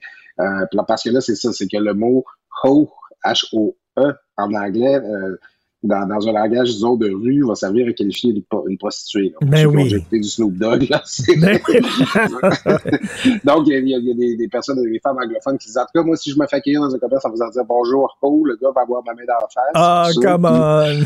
Puis c'est parce que à un moment donné, les syllabes ont encore leurs droits. Là, en anglais aussi, par ailleurs, le Père Noël dit ho ho ho. C'est pas, euh, Ben oui. c'est pas, propre à la langue française. Là, donc, euh, tu sais, je, je voyais ça hier. J'étais un petit peu hors de moi de voir, que les Anglais capotent une chose. à peu près tous les hipsters du Myland sont en train de capoter sur la réputation du Québec là, international. Là, ça a l'air. euh, c'est sûrement des beaucerons en haut de 60 ans qui ont fait le brainstorm, puis ils n'auraient jamais pensé à dire ça de même. C'est parce que- Non, pour vrai. quand on communique en français, on peut toujours le faire dans notre langue. Là, maudit, on va pas, on va pas se mettre à, à bannir des syllabes parce qu'ils peuvent avoir un autre sens en anglais. là. Non, non, mais attends une minute, en Claude, là, on peut-tu rire aussi? Je veux dire, ils, ont, Ben oui. ils ont aucun sens de l'humour, ces militants-là. Ça rit-tu des fois dans la vie, ces gens-là? Mais éc- écoute, tellement, moi hier, je, discutais de, ça avec des gens, puis j'ai essayé de répondre par l'humour. Est-ce que tu te rappelles l'excellent sketch euh, avec Michel Rivard là, durant la campagne fédérale, là, où euh, Michel Rivard va devant un comité là, de sélection qu'on estime bourré de conservateurs pour euh, aller chercher une, une subvention pour le festival de chansons de Petite-Vallée. Là, les autres, ils parlent tout en anglais. Puis là, ils à chanter, là, quelque part en Alaska, il y a un fuck. Puis là, tous les, les vieux juges arrivaient, il cette fuck, il cette fuck. Alors, il dit, j'ai juste besoin de changer des petites affaires. Puis ça C'est exactement ça que ça me faisait penser hier. Ben oui, il grimpe au rideau à moins une petite niaiserie, slacker un peu. Alors, la vaccination est commencée et là, euh, dans l'idiotie, on monte d'un cran. Après le COVID-idiot, c'est le vaccin idiot. Ouais, écoute, euh, on en lit de toutes les sortes, là, présentement sur les réseaux sociaux. Là, je, bon, encore là, on dit toujours que les COVIDios, les, les gens qui sont euh, hostiles à la science ou euh, au Conseil de santé publique, bon, c'est une minorité. C'est peut-être vrai, mais tu sais, moi, ça, ça m'agace qu'à chaque fois qu'on a une publication d'une belle grand-mère qui a hâte de se faire vacciner, là, t'as des, euh, des imbéciles qui viennent écrire Content de vous avoir connu, madame, bonne chance, elle sera bientôt au cimetière. Tu sais, bottom line, là, je veux dire, peux te méfier là, des pharmaceutiques actuelles, c'est que la vaccination, ça a été un des plus grands projets de la, euh, progrès de la médecine et de la science ben l'humanité. on dit, elle va se faire mettre des produits chimiques dans le corps. Sais, en quelque part, il n'y a rien de plus naturel que la vaccination comme, euh, comme procédé. On introduit dans ton corps du bagage génétique du pathogène en question pour lui faire sais, euh, naturellement là, générer une réponse. C'est pas comme des antibiotiques. C'est là, c'est euh, le, vaccin fonctionne en s'appuyant sur ton propre système immunitaire. Mais, mais, mais le pire, Claude, là-dedans, c'est que tu une opération où tu vaccines, je veux dire, la population mondiale, on va vacciner des milliards de personnes, c'est certain. C'est certain, Claude, il y en a qui vont mal réagir. C'est certain, il y en a qui vont être allergiques. Peut-être même qu'il peut peut-être y avoir un ou deux décès, peut-être, mais t'imagines, là, ils vont dire, ah ah! Ah oui, puis, c'est ça. Je dirais, le moindre cas, la moindre rougeur. Tu sais, j'allais me faire vacciner euh, pour la grippe il y a deux semaines. Ben, j'ai une petite lourdeur dans le bras pendant une journée ou deux. Tu sais, tu sens qu'il se passe de quoi dans ton corps quand tu te fais vacciner? Le mm. pire dans tout ça, Richard, c'est que les gens disent Ah, mais non, c'est des personnes âgées ou malades, là, ils vont mal réagir, tout ça les, les, les, personnes âgées ont moins de réactions à un vaccin parce que leur système immunitaire est moins dynamique, justement. Donc, ils sentent moins l'effet que, ben que oui. tout le monde va ressentir en allant se faire vacciner. Alors là, c'est une opération de masse. Ben oui, il va y avoir des, des, des couacs, des quiproquos, il va y avoir du monde qui, qui ont des allergies, tout ça, qui vont plus mal réagir. Mais dans l'ensemble, euh, pour la plupart des, des gens, là, c'est ils vont sentir l'aiguille rentrer, ils vont la sentir sortir, euh, la sentir ressortir, puis ça, ça, va finir comme ça. Tu sais, comme tu dis, c'est le plus grand progrès peut-être dans l'histoire de l'humanité. Écoute, récemment, l'Afrique a éradiqué, je me souviens plus quelle maladie c'était, mais par une campagne justement de vaccination euh, massive, on a réussi à éradiquer, je pense, c'était en tout cas une, une maladie. Et c'est tant mieux bravo, vive le vaccin. Et là, ces gens-là, le pire, c'est que ces gens-là vont être protégés. Pourquoi? Parce que nous, nous nous faisons vacciner. Donc, ils profitent de notre courage à nous pour eux, après ça, se protéger. C'est vraiment... C'est des C'est des, free riders, là. Oui, oui, oui, oui, oui. nous autres, on va aller faire la file pour euh, se faire vacciner et avoir une petite douleur dans le bras pendant 24-48 heures. Puis eux autres, euh, ils sont au-dessus de tout ça, ils veulent se soigner euh, avec des herbes et des plantes. Mais c'est ça, la, la, polio n'a pas été éradiquée euh, avec des tisanes, puis c'est pas, puis la tuberculose non plus. C'est, il, y a comme un bout où euh, ça, revenait au 18e siècle là, quand tu veux plus rien savoir de la vaccination. D'autant plus que j'avais hâte de te dire, Richard, c'est que tu sais, je, je disais à papier en fin de semaine, le vaccin, là, ils l'ont pas trouvé il y a deux semaines. Ils l'ont trouvé au mois de janvier. Hmm. Dès là, que le génome là, du, du virus a été identifié, ils l'ont mis dans une formule générique de vaccin. Puis ils sont mis à le tester. Puis là, ça fait neuf mois qu'ils le testent. Puis là, ils en sont mis à la conclusion qu'il est correct, le vaccin. Au, au, mois de mai, on l'avait déjà, le vaccin. Puis pourquoi qu'on ne l'a pas distribué alors qu'on fermait tout et que notre économie souffrait tout ça? C'est parce qu'on ne l'avait pas encore testé. On ne savait pas encore s'il était fiable. On n'allait pas donner aux gens quelque chose qui n'avait pas été testé. C'est tout le temps que ça a pris. Là, maintenant, le vaccin, on le sait qu'il est bon, on le sait qu'il est prêt, on le sait qu'il est fiable.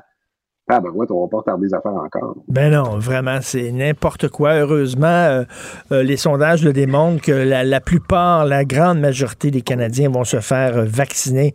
Merci Claude Villeneuve. Bonne journée, salut. Bonne journée à toi. Martino, souvent imité, mais jamais égalé. Vous écoutez Martino, Cube Radio.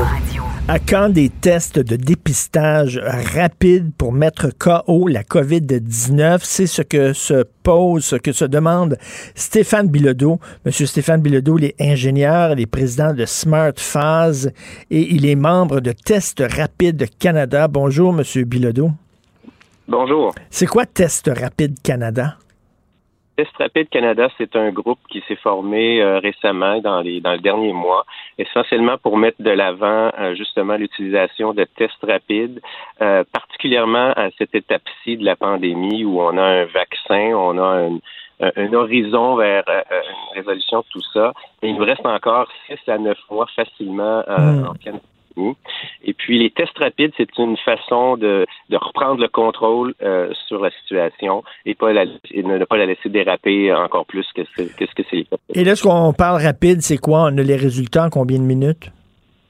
Euh, on parle ici euh, de tests, contrairement aux tests PCR qu'on voit euh, habituellement avec les, longs écouvillons. Les tests rapides, c'est des tests qui vont prendre entre 20, 30 jusqu'à 60 minutes, dépendant des, des, des, tests eux-mêmes. On parle de minutes, on ne parle plus de jours. On ne parle pas de un, deux ou trois jours.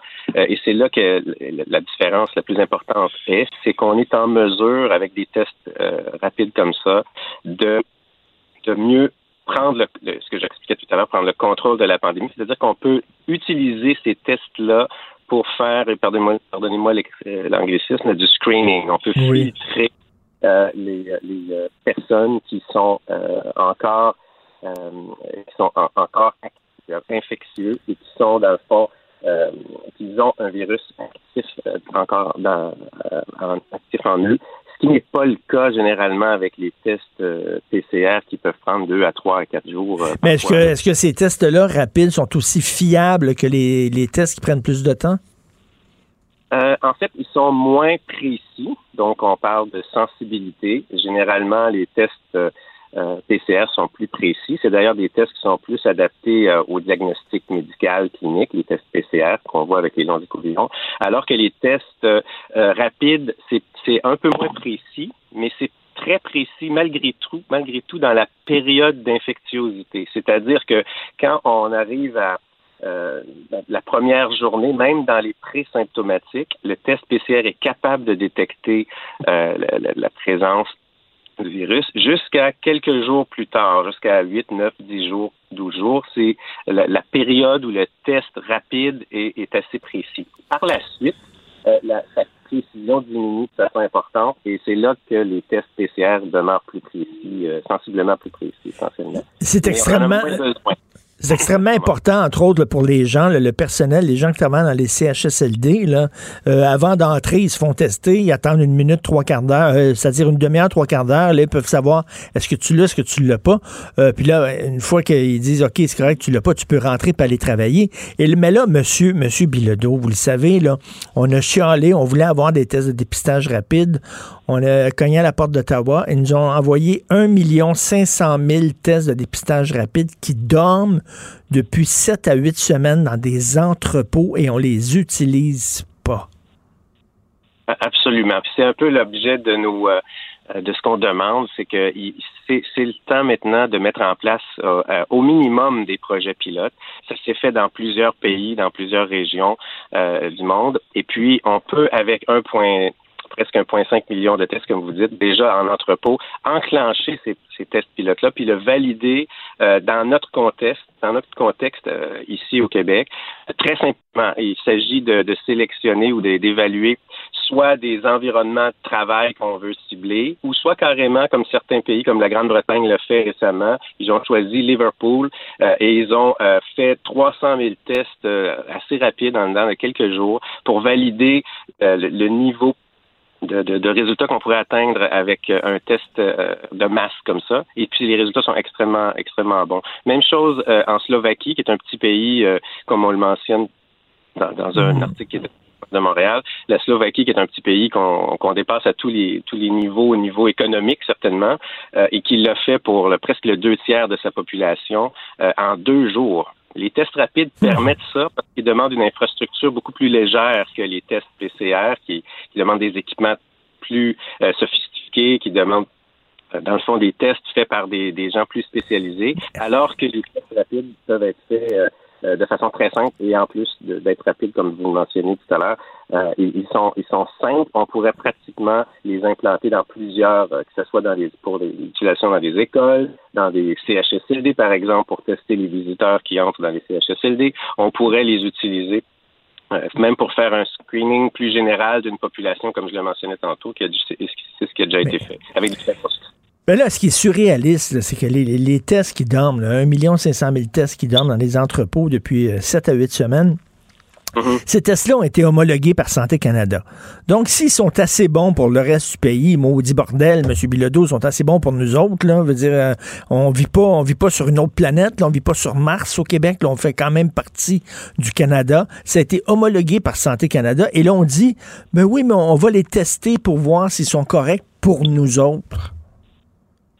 Ils sont clairement corrects, il n'y a, aucun doute là-dessus. Comme je l'expliquais tantôt, tout ce qu'il nous reste à faire selon nous, selon le groupe euh, avec lequel euh, je, travaille, c'est de planifier ce projet pilote-là qu'on voudra faire comme société. C'est pas de savoir si les tests sont euh, ultra précis ou moins précis. En fait, les, experts dans le monde confirment que d'obtenir des résultats rapidement, c'est presque plus important que d'avoir des tests ultra précis. Mm. Le fait de savoir tout de suite qu'il y a des personnes qui sont infectieuses, euh, ou qui ont du virus actif, comme je le mentionnais plus, tôt, c'est euh, une donnée qui est très, très importante pour la santé publique. Ça permet de prendre des meilleures décisions, ça permet d'organiser les choses de façon plus efficace, puis d'éviter qu'on perde le contrôle.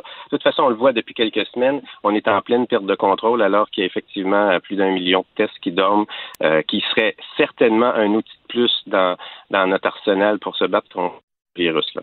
C'est décourageant, là, parce que le nerf de la guerre, c'est tester. Tester, tester, tester. Tout le monde le dit, c'est de la guerre. Puis, puis là, on a, c'est pas comme si on les avait pas. On les, comment vous vous expliquez ça, vous, qu'il y a 1 500 000 tests qui dorment? Il euh, n'y a, pas d'explication que je trouve logique, mais depuis le début de la pandémie, on a vu quelques épisodes du même type. Ça commençait avec les masques, je dirais, ben en mars. Ensuite, on a eu l'épisode des aérosols, malgré euh, des experts partout dans le monde qui déterminaient que les aérosols étaient un, vecteur de transmission important. Ça a pris des mois et des mois avant que ça, ça percole dans le système, si je peux dire. Et là, on le voit aussi au niveau des tests rapides. Donc, euh, j'espère que ça, ça va euh, virer rapidement. Euh, les outils sont déjà là. Il s'agit juste de faire un plan puis de le mettre en œuvre. C'est là où on ira. Décourageant décourageant. En tout cas, il, il, va y avoir un bilan à faire une fois que ça va être terminé, ça, parce qu'il y a eu plein d'erreurs. Aujourd'hui, Radio-Canada a sorti un, texte, une chronologie des événements concernant l'achat des masques, et on voit qu'on a dormi sa Switch. Ça a pris deux mois et demi avant qu'on fasse notre première commande de masques. Évidemment, les masques étaient rendus hors de prix à ce moment-là, parce qu'on s'en est pris trop tard. C'est géré un peu à la va comme je te pousse, non? Et on sent qu'il y a de l'incohérence puis de l'improvisation. on comprend que c'est une situation extrême, cette pandémie-là. C'est c'est quelque chose de, de, particulièrement euh, grave, mais il existe l'épidémiologie moderne, euh, en fait depuis la, la pandémie de 1918, a, a, a, établi des façons de faire qui, qui, sont relativement claires. Il s'agit juste d'appliquer des méthodes qu'on connaît. C'est sans compter qu'au Canada, il y a une quinzaine d'années, on a eu le, le SARS-CoV-1, si je ben oui. Donc, le, celui qui était précédent. Donc, on a, on a même testé ici, dans, dans, le pays, comment s'occuper d'un virus de cette nature-là. Euh, donc, effectivement, c'est dur d'expliquer ce qui se passe. L'important pour nous, par contre, et pour moi personnellement, c'est que euh, on, arrête de dormir au gaz. Hmm. le, vaccin s'en vient, comme je l'expliquais tantôt, il reste 6 à 9 mois. Euh, il faut s'en occuper maintenant. On voit que quelques semaines peuvent changer tout. Les, les, chiffres au Québec depuis un mois sont catastrophiques, alors qu'ils semblaient aller, aller bien il y a juste trois mois, ça semblait complètement un autre portrait.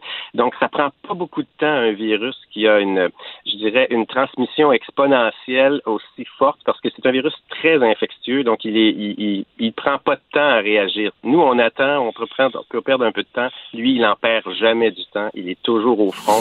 On doit utiliser tout, tout, tout notre arsenal. Les tests rapides, c'est clairement un qu'on a déjà en, banque, si je peux dire, il faut l'utiliser. Ben, bravo pour votre, votre d'être actif là-dessus, de, de, justement de, de, faire pression auprès du gouvernement. Vous avez signé une lettre qu'on peut lire euh, d'ailleurs dans notre section euh, Faites la différence sur le site internet du Journal de Montréal. Euh, le, titre de votre texte, c'est quoi déjà?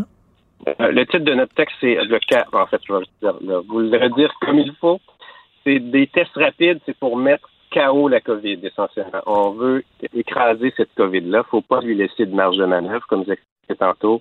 Euh, aussitôt qu'elle en a, elle reprend le dessus. Donc, il faut la mettre KO, littéralement. Les tests, les meilleurs moyens pour le faire. J'invite les gens à lire euh, ce texte-là dans notre section Faites la différence. Merci beaucoup, M. Bilodeau. Merci. Bonne journée. C'est un plaisir.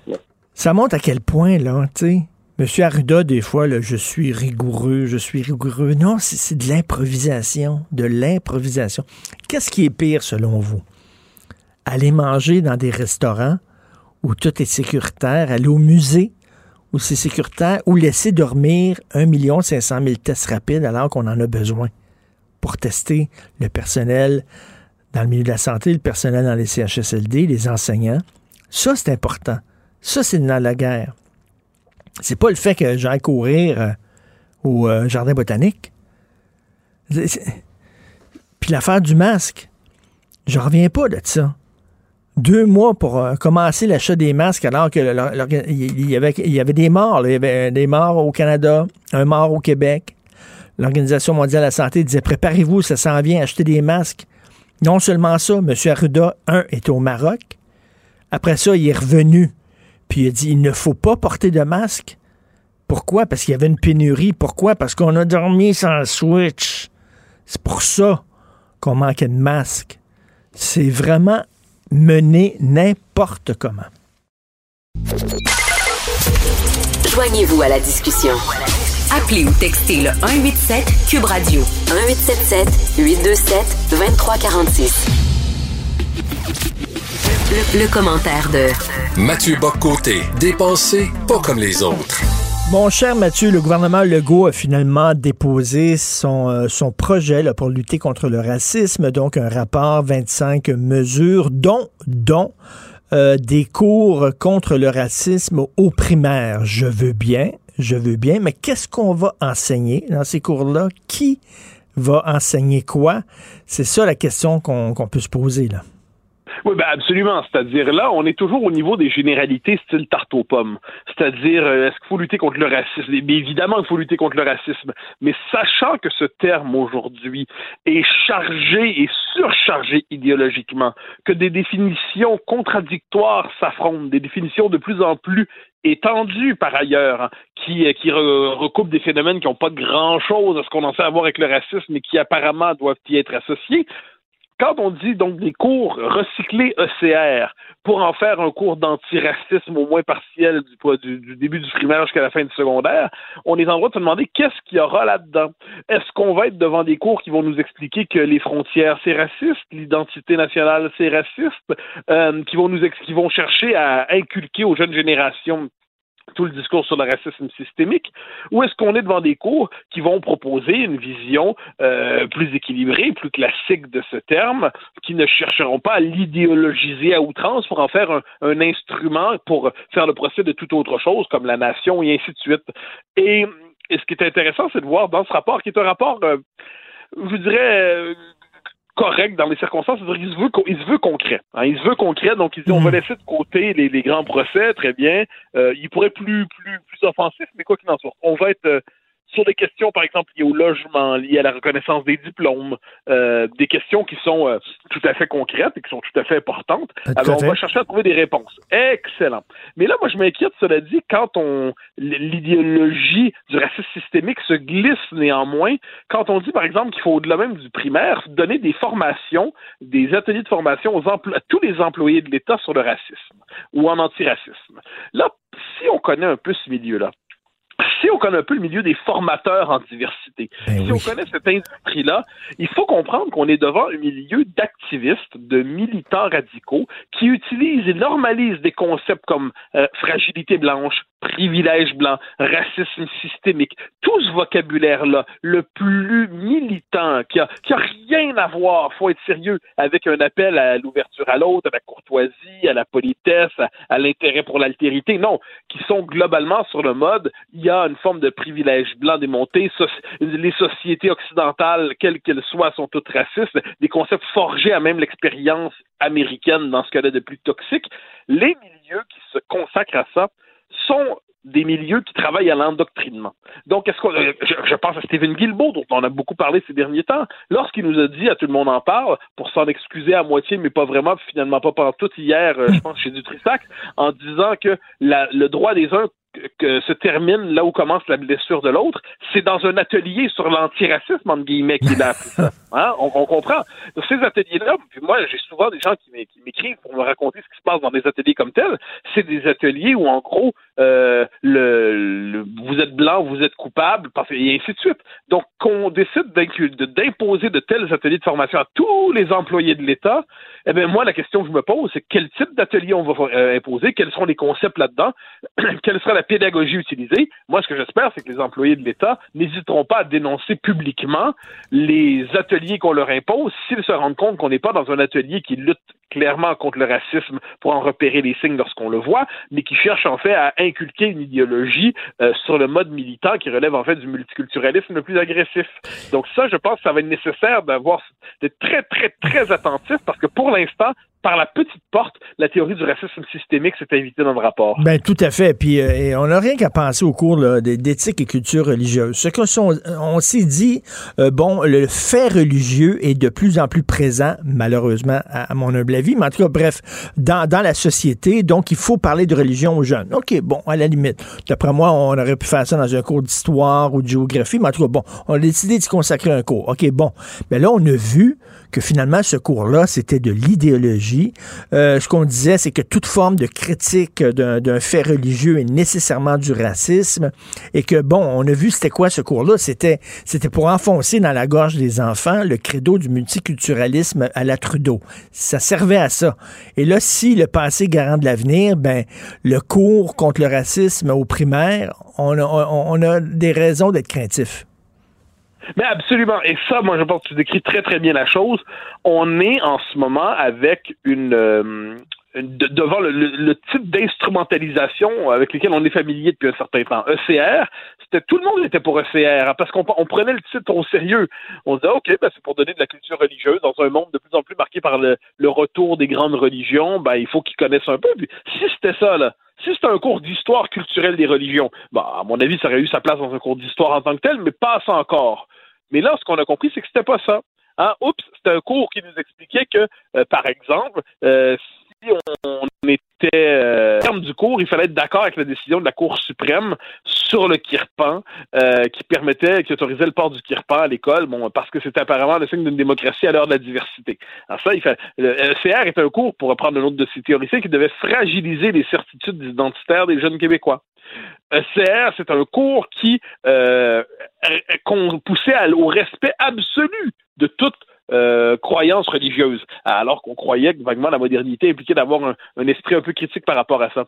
Mon sentiment, lisant le rapport, je l'ai lu dans le détail, j'ai l'impression qu'on va être dans un, là, ça se précise pas, mais on va être devant quelque chose qui va ressembler à ça. Officiellement, ça va être euh, racisme et diversité, puis on va tous dire bon, c'est bien en tant que tel. Là, tout le monde est contre le racisme, évidemment. Euh, la diversité, oui, mais, mais quand on va s'intéresser à ça, on va se dire, oh, qui va s'en occuper? Hein, c'est là qu'on va falloir qu'on regarde très bien à qui sera confiée l'élaboration de tel cours, à qui sera confiée l'élaboration de telle formation. Mais tu le sais à qui ça va être confié, là, pour montrer patte blanche, excusez le, mauvais jeu de mots, mais pour montrer patte blanche, le gouvernement va donner ça à des groupes activistes, militants et, tout ça. Ben, c'est sûr. Et évidemment, et c'est là le problème. Moi, on voit déjà, moi, je, je, je pourrais presque là, je, moi, je suis pas, je, je, suis pas un intellectuel de gauche, donc je ne fais pas des listes de délation pour les personnes. Mais, euh, mais si, pour, pour faire un clin d'œil à, Guy Debord, mais, mais cela dit, je vois très bien, je, je, vois les noms de ceux qui seront appelés à forger ces formations-là, à les définir. Je vois leurs facultés, je vois leurs postes, je vois l'université à laquelle ils sont associés. Je les vois déjà travailler à l'élaboration de ce programme-là. Je, on, on, les voit. Et le problème, c'est que je crains qu'au gouvernement, euh, ils ne les voient pas parce qu'une forme de, de prestige usurpé de l'université dans les sciences sociales et, dans les facs de sciences d'éducation, soit dit en passant beaucoup aujourd'hui, c'est que dans notre esprit, l'université, c'est des gens qui travaillent euh, euh, en physique, en chimie, hmm. en médecine, qui élaborent des, des, des, des, des traitements contre le cancer. on est tous absolument heureux de savoir que ça existe, mais ce qu'on oublie, c'est que c'est aussi souvent du militantisme déguisé en euh, théorie littéraire, en expertise sociologique, et puis là, c'est du militantisme pur de l'idéologie idéologie pure qui évolue dans un monde parallèle. C'est le, le, monde des, le monde des faits alternatifs de l'université. Eh bien, ça, je crains que ce type d'universitaire militant, idéologue, euh, se retrouve au cœur de l'élaboration de ces formations pour les employés de l'État, de ces, euh, ces formations aussi pour les euh, pour les, les, plus jeunes. Donc ça, c'est un élément qui m'inquiète. Un autre élément dans le rapport, c'est il cède à la, théorie de ce qu'on pourrait appeler la, la représentativité absolue. Mmh. C'est-à-dire, il mmh. segmente la population en catégories ethniques et raciales. Puis après ça, il veut que chaque segment identifié par la bureaucratie de la diversité soit, euh, soit représenté comme tel, par exemple, dans la fonction publique. Et là, on dit, c'est plus compliqué que ça. C'est juste le fait qu'il n'y a pas une, proportion exacte de le poids d'une population, dans la population de telle communauté dans la fonction publique.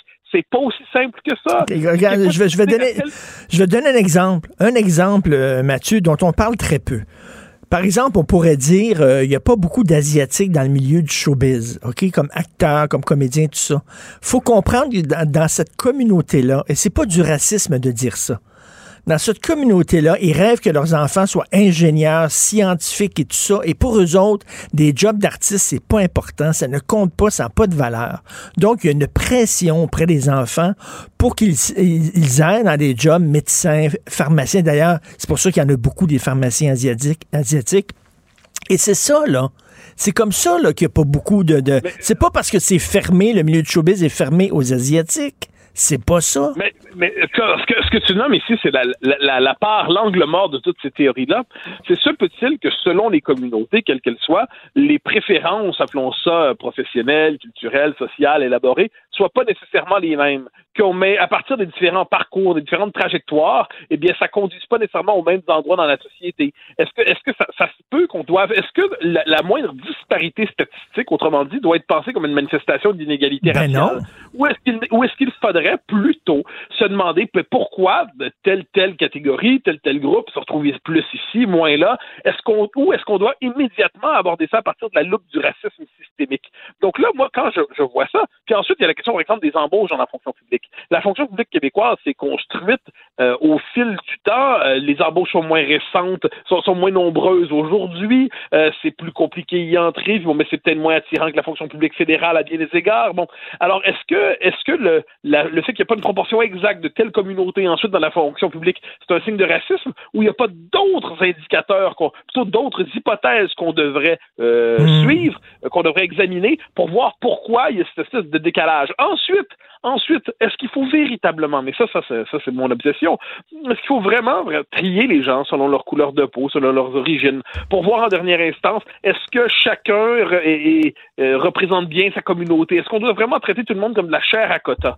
Et ça, moi, ça, ça m'exaspère, cette manie-là. Donc, le rapport, sans même s'en rendre compte, cède devant cette théorie de la, représentativité euh, ethnique ou diversitaire et sans prendre la peine au moins de la nuancer ou de voir que c'est plus compliqué que ça et qu'on devrait peut-être pas segmenter la population en petites identités de plus en plus euh, communautarisées pour euh, faire plaisir aux différents lobbies qui prétendent parler en leur nom. Donc ça, le rapport cède à ça, mais bon, encore une fois, il dit non à la théorie du racisme systémique au début. C'est très bien, c'est un rappel essentiel. Il nous dit qu'il y a des enjeux concrets à régler pour favoriser une meilleure intégration des personnes issues de l'immigration. Très bien. Il nous dit qu'il faut distinguer la question des Autochtones et la question des, euh, des immigrants ou des communautés culturelles. Très, très bien. Il oublie de nous dire que la question des Autochtones n'est pas sans lien avec la responsabilité fédérale étrange mmh. oubli. Hein, mais ça, c'est la lubie québécoise. On se fait croire qu'on est déjà un pays indépendant, donc on oublie le rôle de l'État fédéral ici sur, la, sur le territoire du Québec et ses effets. Et quoi qu'il en soit, il ne pose pas la question d'Ottawa, c'est un problème.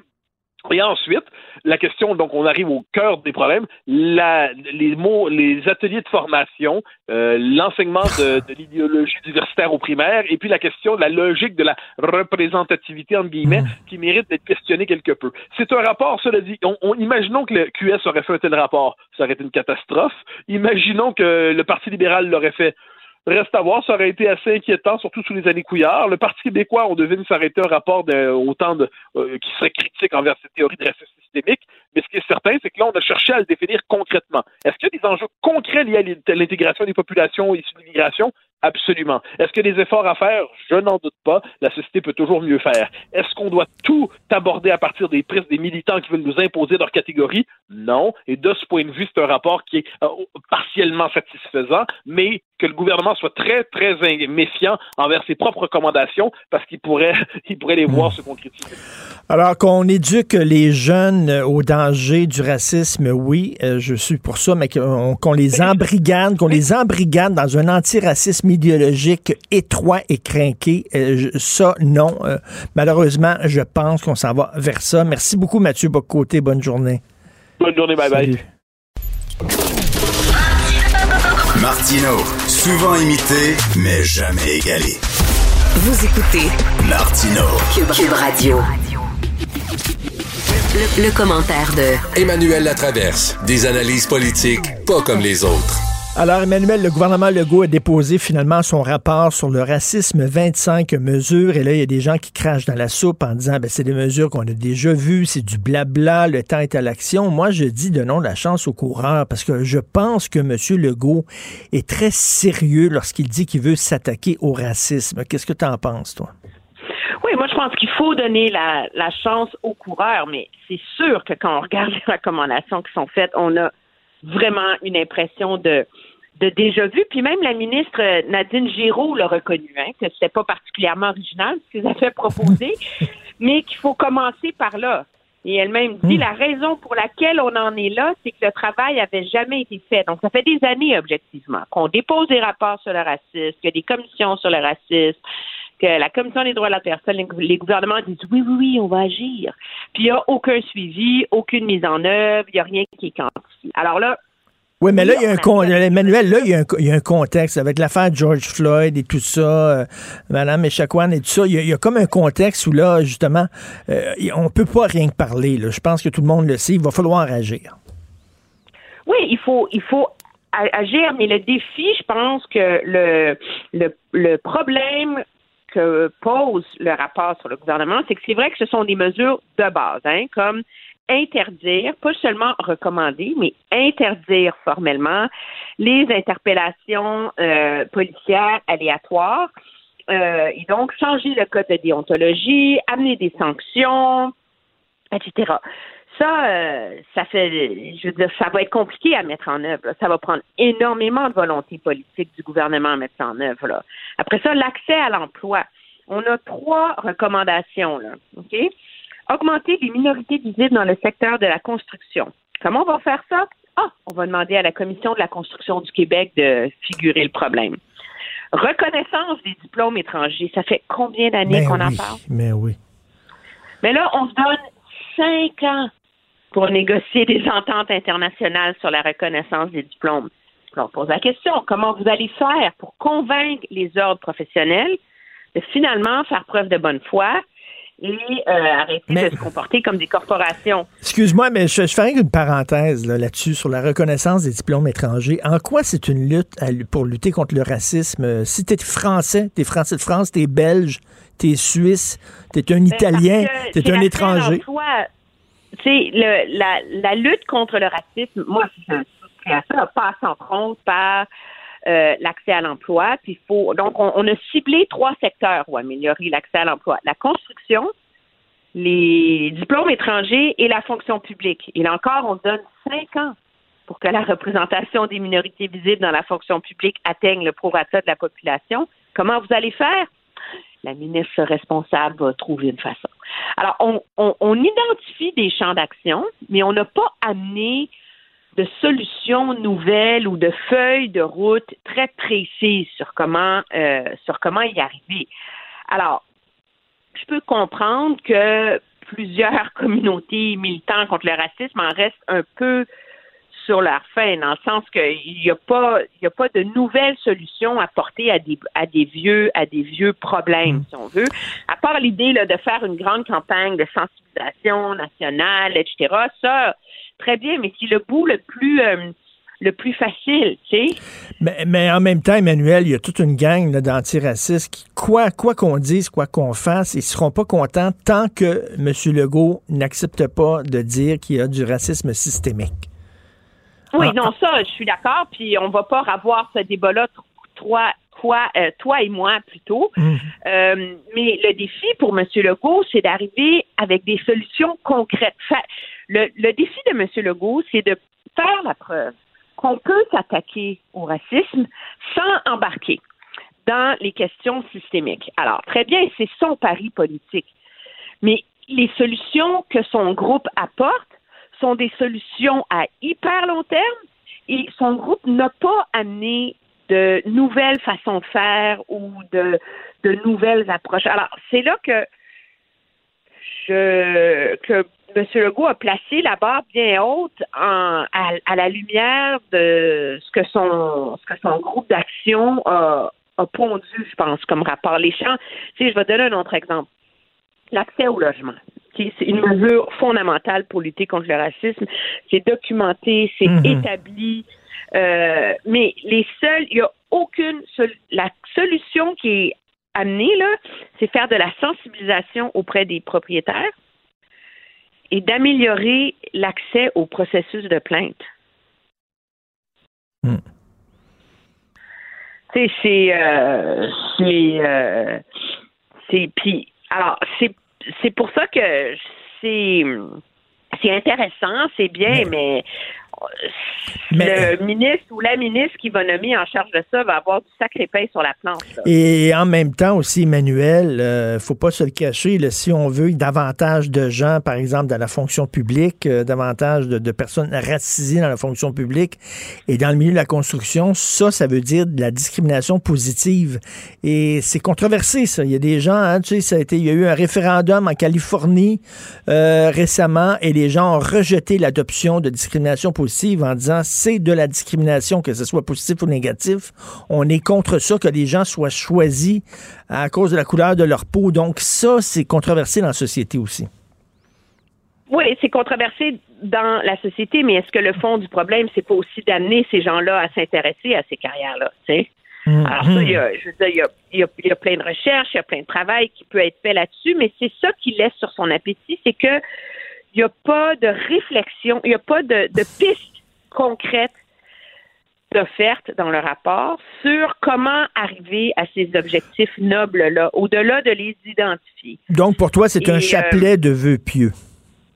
Non, je pense pas que c'est un chapelet de vœux pieux. Au contraire, moi, je ne donne pas dans le scepticisme et la mauvaise foi. Là, je changerai de métier quand je serai rendu là. Mais j'identifie que euh, dans le peu de temps que le que le que l'équipe a eu pour faire son travail quand même, ça demeure un rapport relativement superficiel en termes des pistes de solutions. Et euh, écoute, tu me fais rire euh, tantôt, toi, parce que tu m'as envoyé tes sujets de, dont tu voulais euh, parler dans, dans, notre discussion. Et bien sûr, là, on voit qu'il n'y a aucun francophone dans des postes clés de la diplomatie canadienne. Et tu m'as écrit en parenthèse, si ce n'est pas un cas de discrimination systémique, je, me, je me demande ce que c'est. Effectivement, très bonne remarque. Ben oui, mais c'est assez comique. Le ben jour où le rapport sur le et là, il y a tout le débat, racisme systémique, ça existe, ça existe pas, etc. Je dirais pas racisme. Moi, je préfère, dans le contexte euh, des, des, des enjeux qu'on a soulevés, comme l'accès euh, au travail dans la fonction publique, euh, etc., l'expression discrimination systémique. Mais dans le cas de la haute fonction publique, au ministère des Affaires étrangères, c'est exactement ça. Si quelqu'un veut un exemple de ce que c'est dans mon esprit la discrimination systémique, c'est ça. C'est que c'est un ministère qui est bourré de règles pour s'assurer que tout le monde soit traité également. C'est l'épaisseur des conventions collectives, des normes, des comités de sélection, tout est quantifié, tout est sous-pesé pour qu'il n'y ait pas de favoritisme. Et pourtant, on est dans une situation où les, jeunes cadres, là, euh, donc au niveau euh, EX1 et 2, ça, il y a beaucoup de francophones. Il y en a 30 mais quand tu montes à X4, à X5, là, tu baisses à 5% à, 15% Puis dans les sous-ministres, mais là, c'est beautiful, les quatre sous-ministres du ministère sont anglophones. Et sur les sous-ministres adjoints, il y en a 11 sur 12 qui sont anglophones.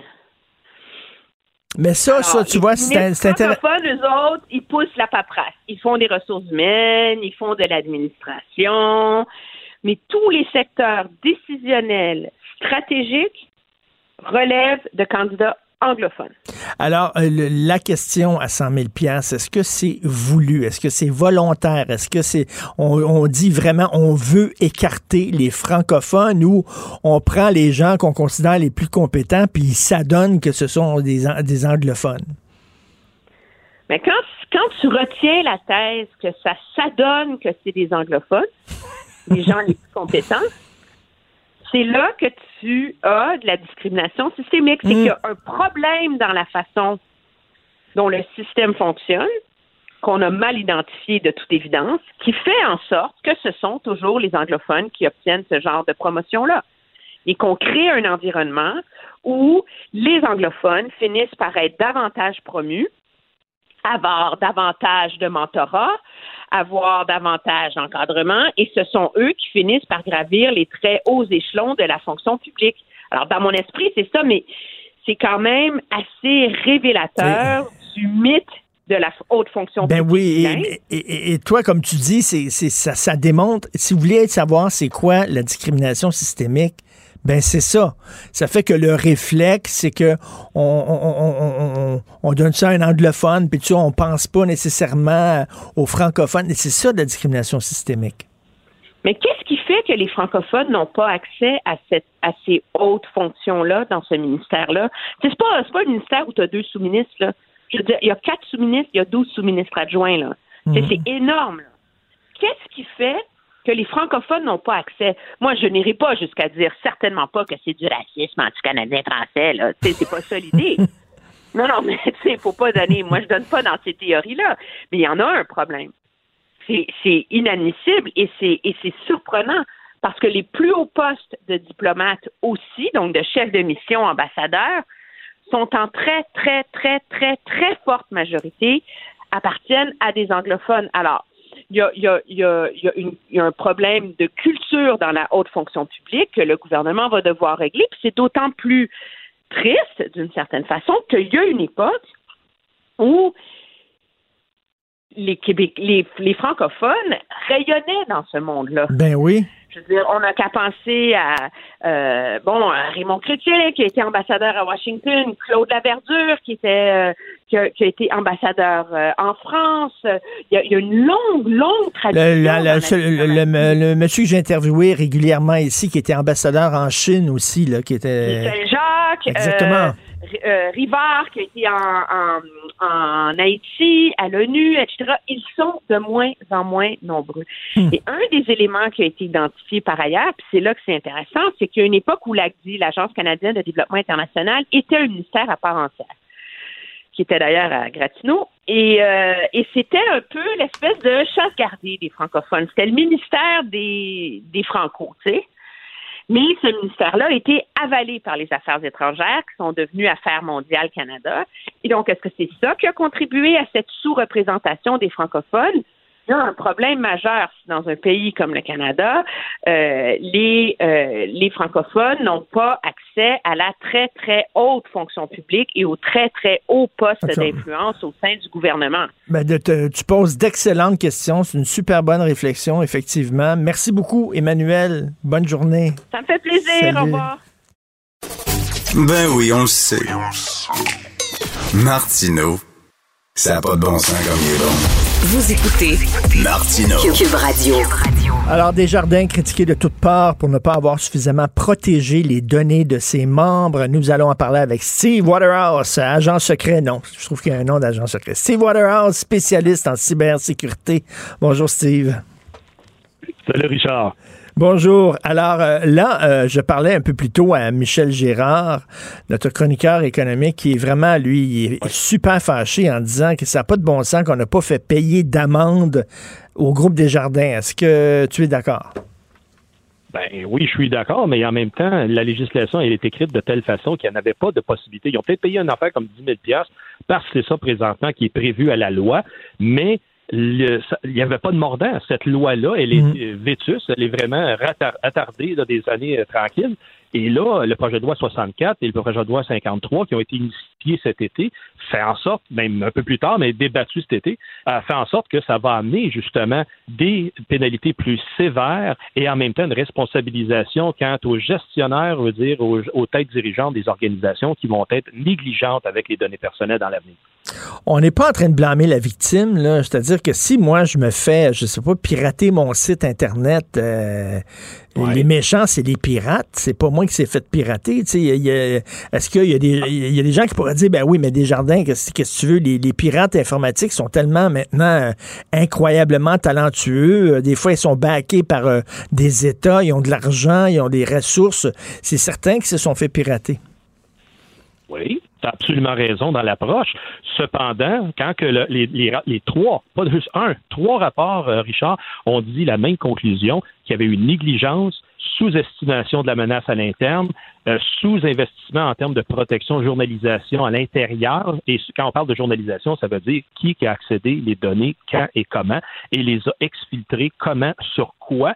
Et ça, ça fait partie justement du constat là, qui est vraiment sidérant euh, pour dire qu'une organisation bancaire, ça c'est comme ça à la vie privée, M. Terrien qui a dit ça, il y avait tous les moyens pour mettre en place les protections nécessaires. les moyens existent. On ne vient pas d'inventer ça la veille.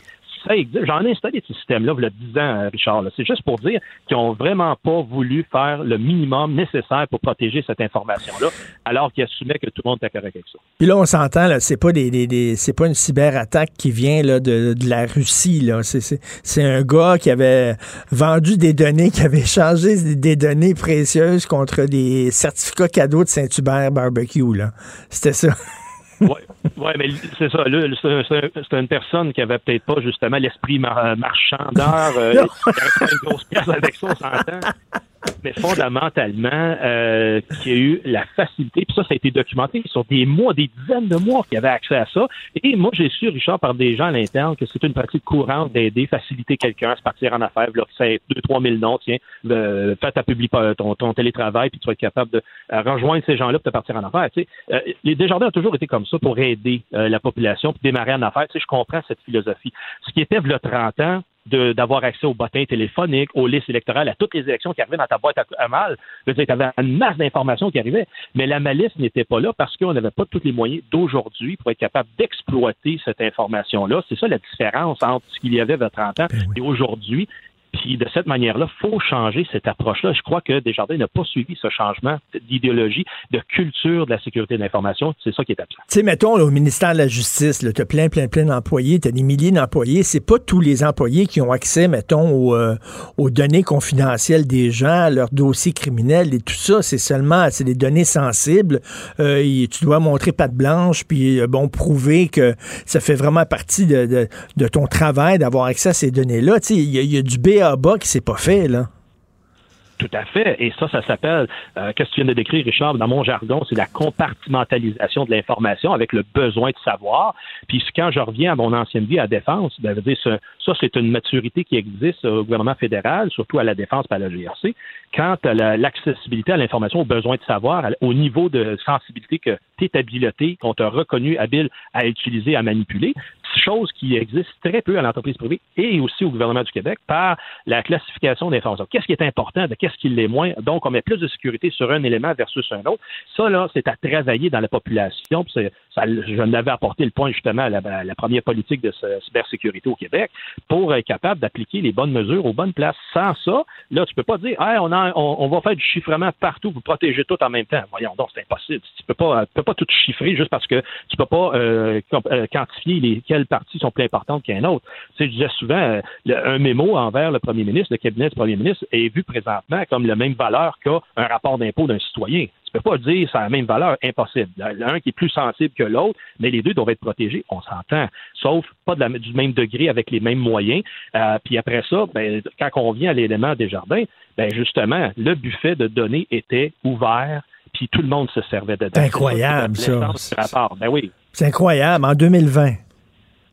2020, exactement. Puis là-dessus, pour ça, je dis, le, plus sidérant là-dedans, c'est la haute direction qui l'ont, euh, ils ont tout simplement détourné le regard, puis ont dit, nous autres, on va se concentrer sur la rentabilité de l'entreprise, on va s'assurer que c'est une entreprise qui est très performante financièrement. Et c'est vrai, au niveau mondial, Desjardins est très bien coté Mais maintenant, il faut que tu t'occupes aussi de tes euh, commettants, comme on dit en politique. Mm. Euh, tu t'occupes de ton monde qui te fait vivre. Et c'est pas juste les entreprises, tout ça. À moins qu'ils décident des jardins du jour au lendemain, qu'ils disent, ben, finalement, les épargnants, là, c'est pas important, c'est c'est une charge qu'on veut plus, tu sais. Puis ils délaissent ça. C'est ça qu'on peut attendre comme message. Je ne crois pas. Alors, c'est pour ça que tout le monde est vraiment euh, se questionnait et de, les rapports confirment ce que tout le monde pensait tout bas, c'est-à-dire négligence envers l'information des, des membres. Mais un, un groupe là, aussi gros que des jardins, ils n'ont pas des gens comme toi, eux autres, dans- sur leur payroll, là, comme employés, des gens qui s'occupent de la cybersécurité? Absolument, ils en ont. Et même, ils ont euh, Desjardins, dans euh, pour pallier justement au manque qu'ils avaient euh, énoncé, ils ont même mandaté l'Université de Sherbrooke pour faire un programme de formation en cybersécurité. Donc, euh, qu'est-ce que j'enseigne? Et tout le personnel au niveau des TI, la, gestion du risque informationnel, se sont prêtés, ils ont été sur ces formations-là. Et donc, ils ont rehaussé le niveau, le ils ont redéveloppé la culture de la sécurité. C'est Pas la haute direction, Richard. Moi, c'est ça qui me, qui me trouble un peu. Alors que le problème, il est là à la tête. Fait que, tu sais, hier, ils ont annoncé un autre 100 millions qu'ils veulent injecter en cybersécurité. Richard, on peut en remettre 500 autres millions tant que tu n'as pas été ch- touché à la tête dirigeante qui sait pas, qui ont ma- la misère à gérer le risque informationnel, on peut en remettre 500 autres millions, ça ne changera rien, le problème va être à la même place, puis à ce moment-là, les mauvaises décisions risquent de se prendre, encore une fois, avec ce, ce risque d'information. Mais le, le pire, c'est qu'on agit alors qu'on est dans le mur. C'est ça, c'est beaucoup trop tard. là. En, en 2020, on aurait dû prévoir ces affaires-là. Là, le milieu de l'informatique, c'est un milieu qui bouge énormément vite et le milieu de la cybersécurité aussi. Parce que dès que tu, tu construis un dès que tu ériges un mur, il y a tout le temps un, un pirate qui est capable de le contourner. Donc, ça prend des gens qui, qui sont vite, qui sont informés. Oui, mais là, tu parles, Richard, de mesures techniques. C'est vrai ça vite, ça change rapidement, c'est-à-dire selon la menace. Mais une stratégie, Mais oui. là, mettons, on, on leur met de là, 20 ans. là. En 2000, là, c'était établi, là, le, le- le- the writing was on the wall. L'écriture là, était là, là c'était écrit dans le ciel. faut se préparer. L'information, ça va dans cette direction-là. Puis C'est pas moi qui l'invente. là.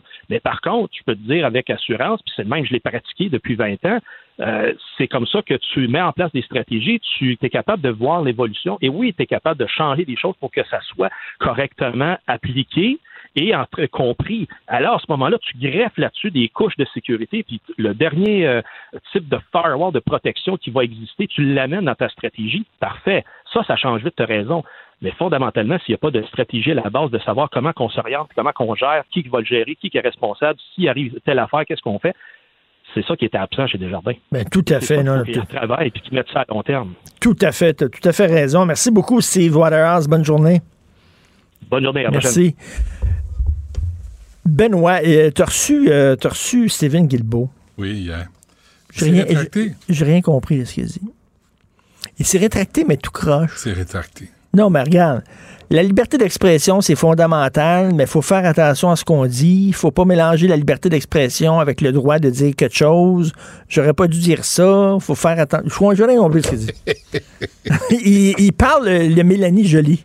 Il parle euh, Parti libéral du Canada. C'est incroyable Ah comment ouais. il a bu le lui. Ouais, ah ouais, non, Eh puis- boy. puis, tu sais, la liberté d'expression, la liberté de diffamation, tout le monde sait c'est quoi la différence. Eh oui. Tu sais, ça, c'est pas compliqué.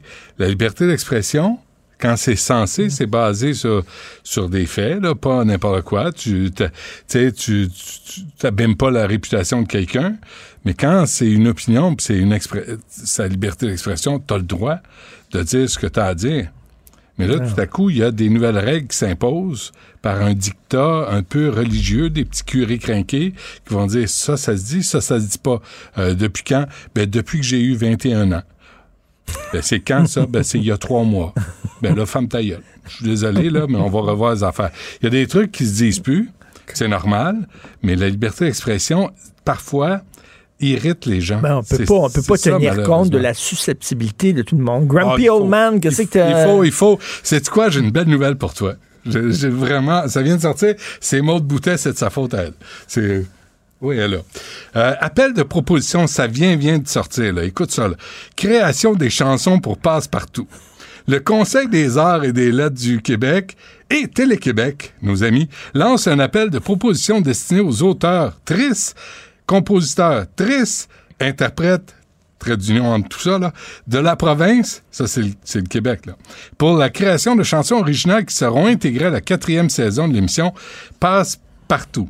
Alors, c'est une, euh, cet appel de proposition s'adresse aux artistes professionnels, ça c'est pas nous autres, et a pour objectif la création de 15 nouvelles chansons qui feront partie de la quatrième saison de Passe-Partout.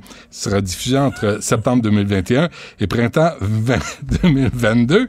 Euh, puis il va y avoir deux versions, une chantée par les personnages de Passe-Partout et une chantée par l'auteur Triss et tiret barre oblique ou le la compositeur Triss. Entre parenthèses. On devrait s'essayer. J'en ai une pour toi. On devrait s'essayer. Ah oui, écoute. D'abord, on est- écoute, là, écoute, il y a un principe, là, écoute ça.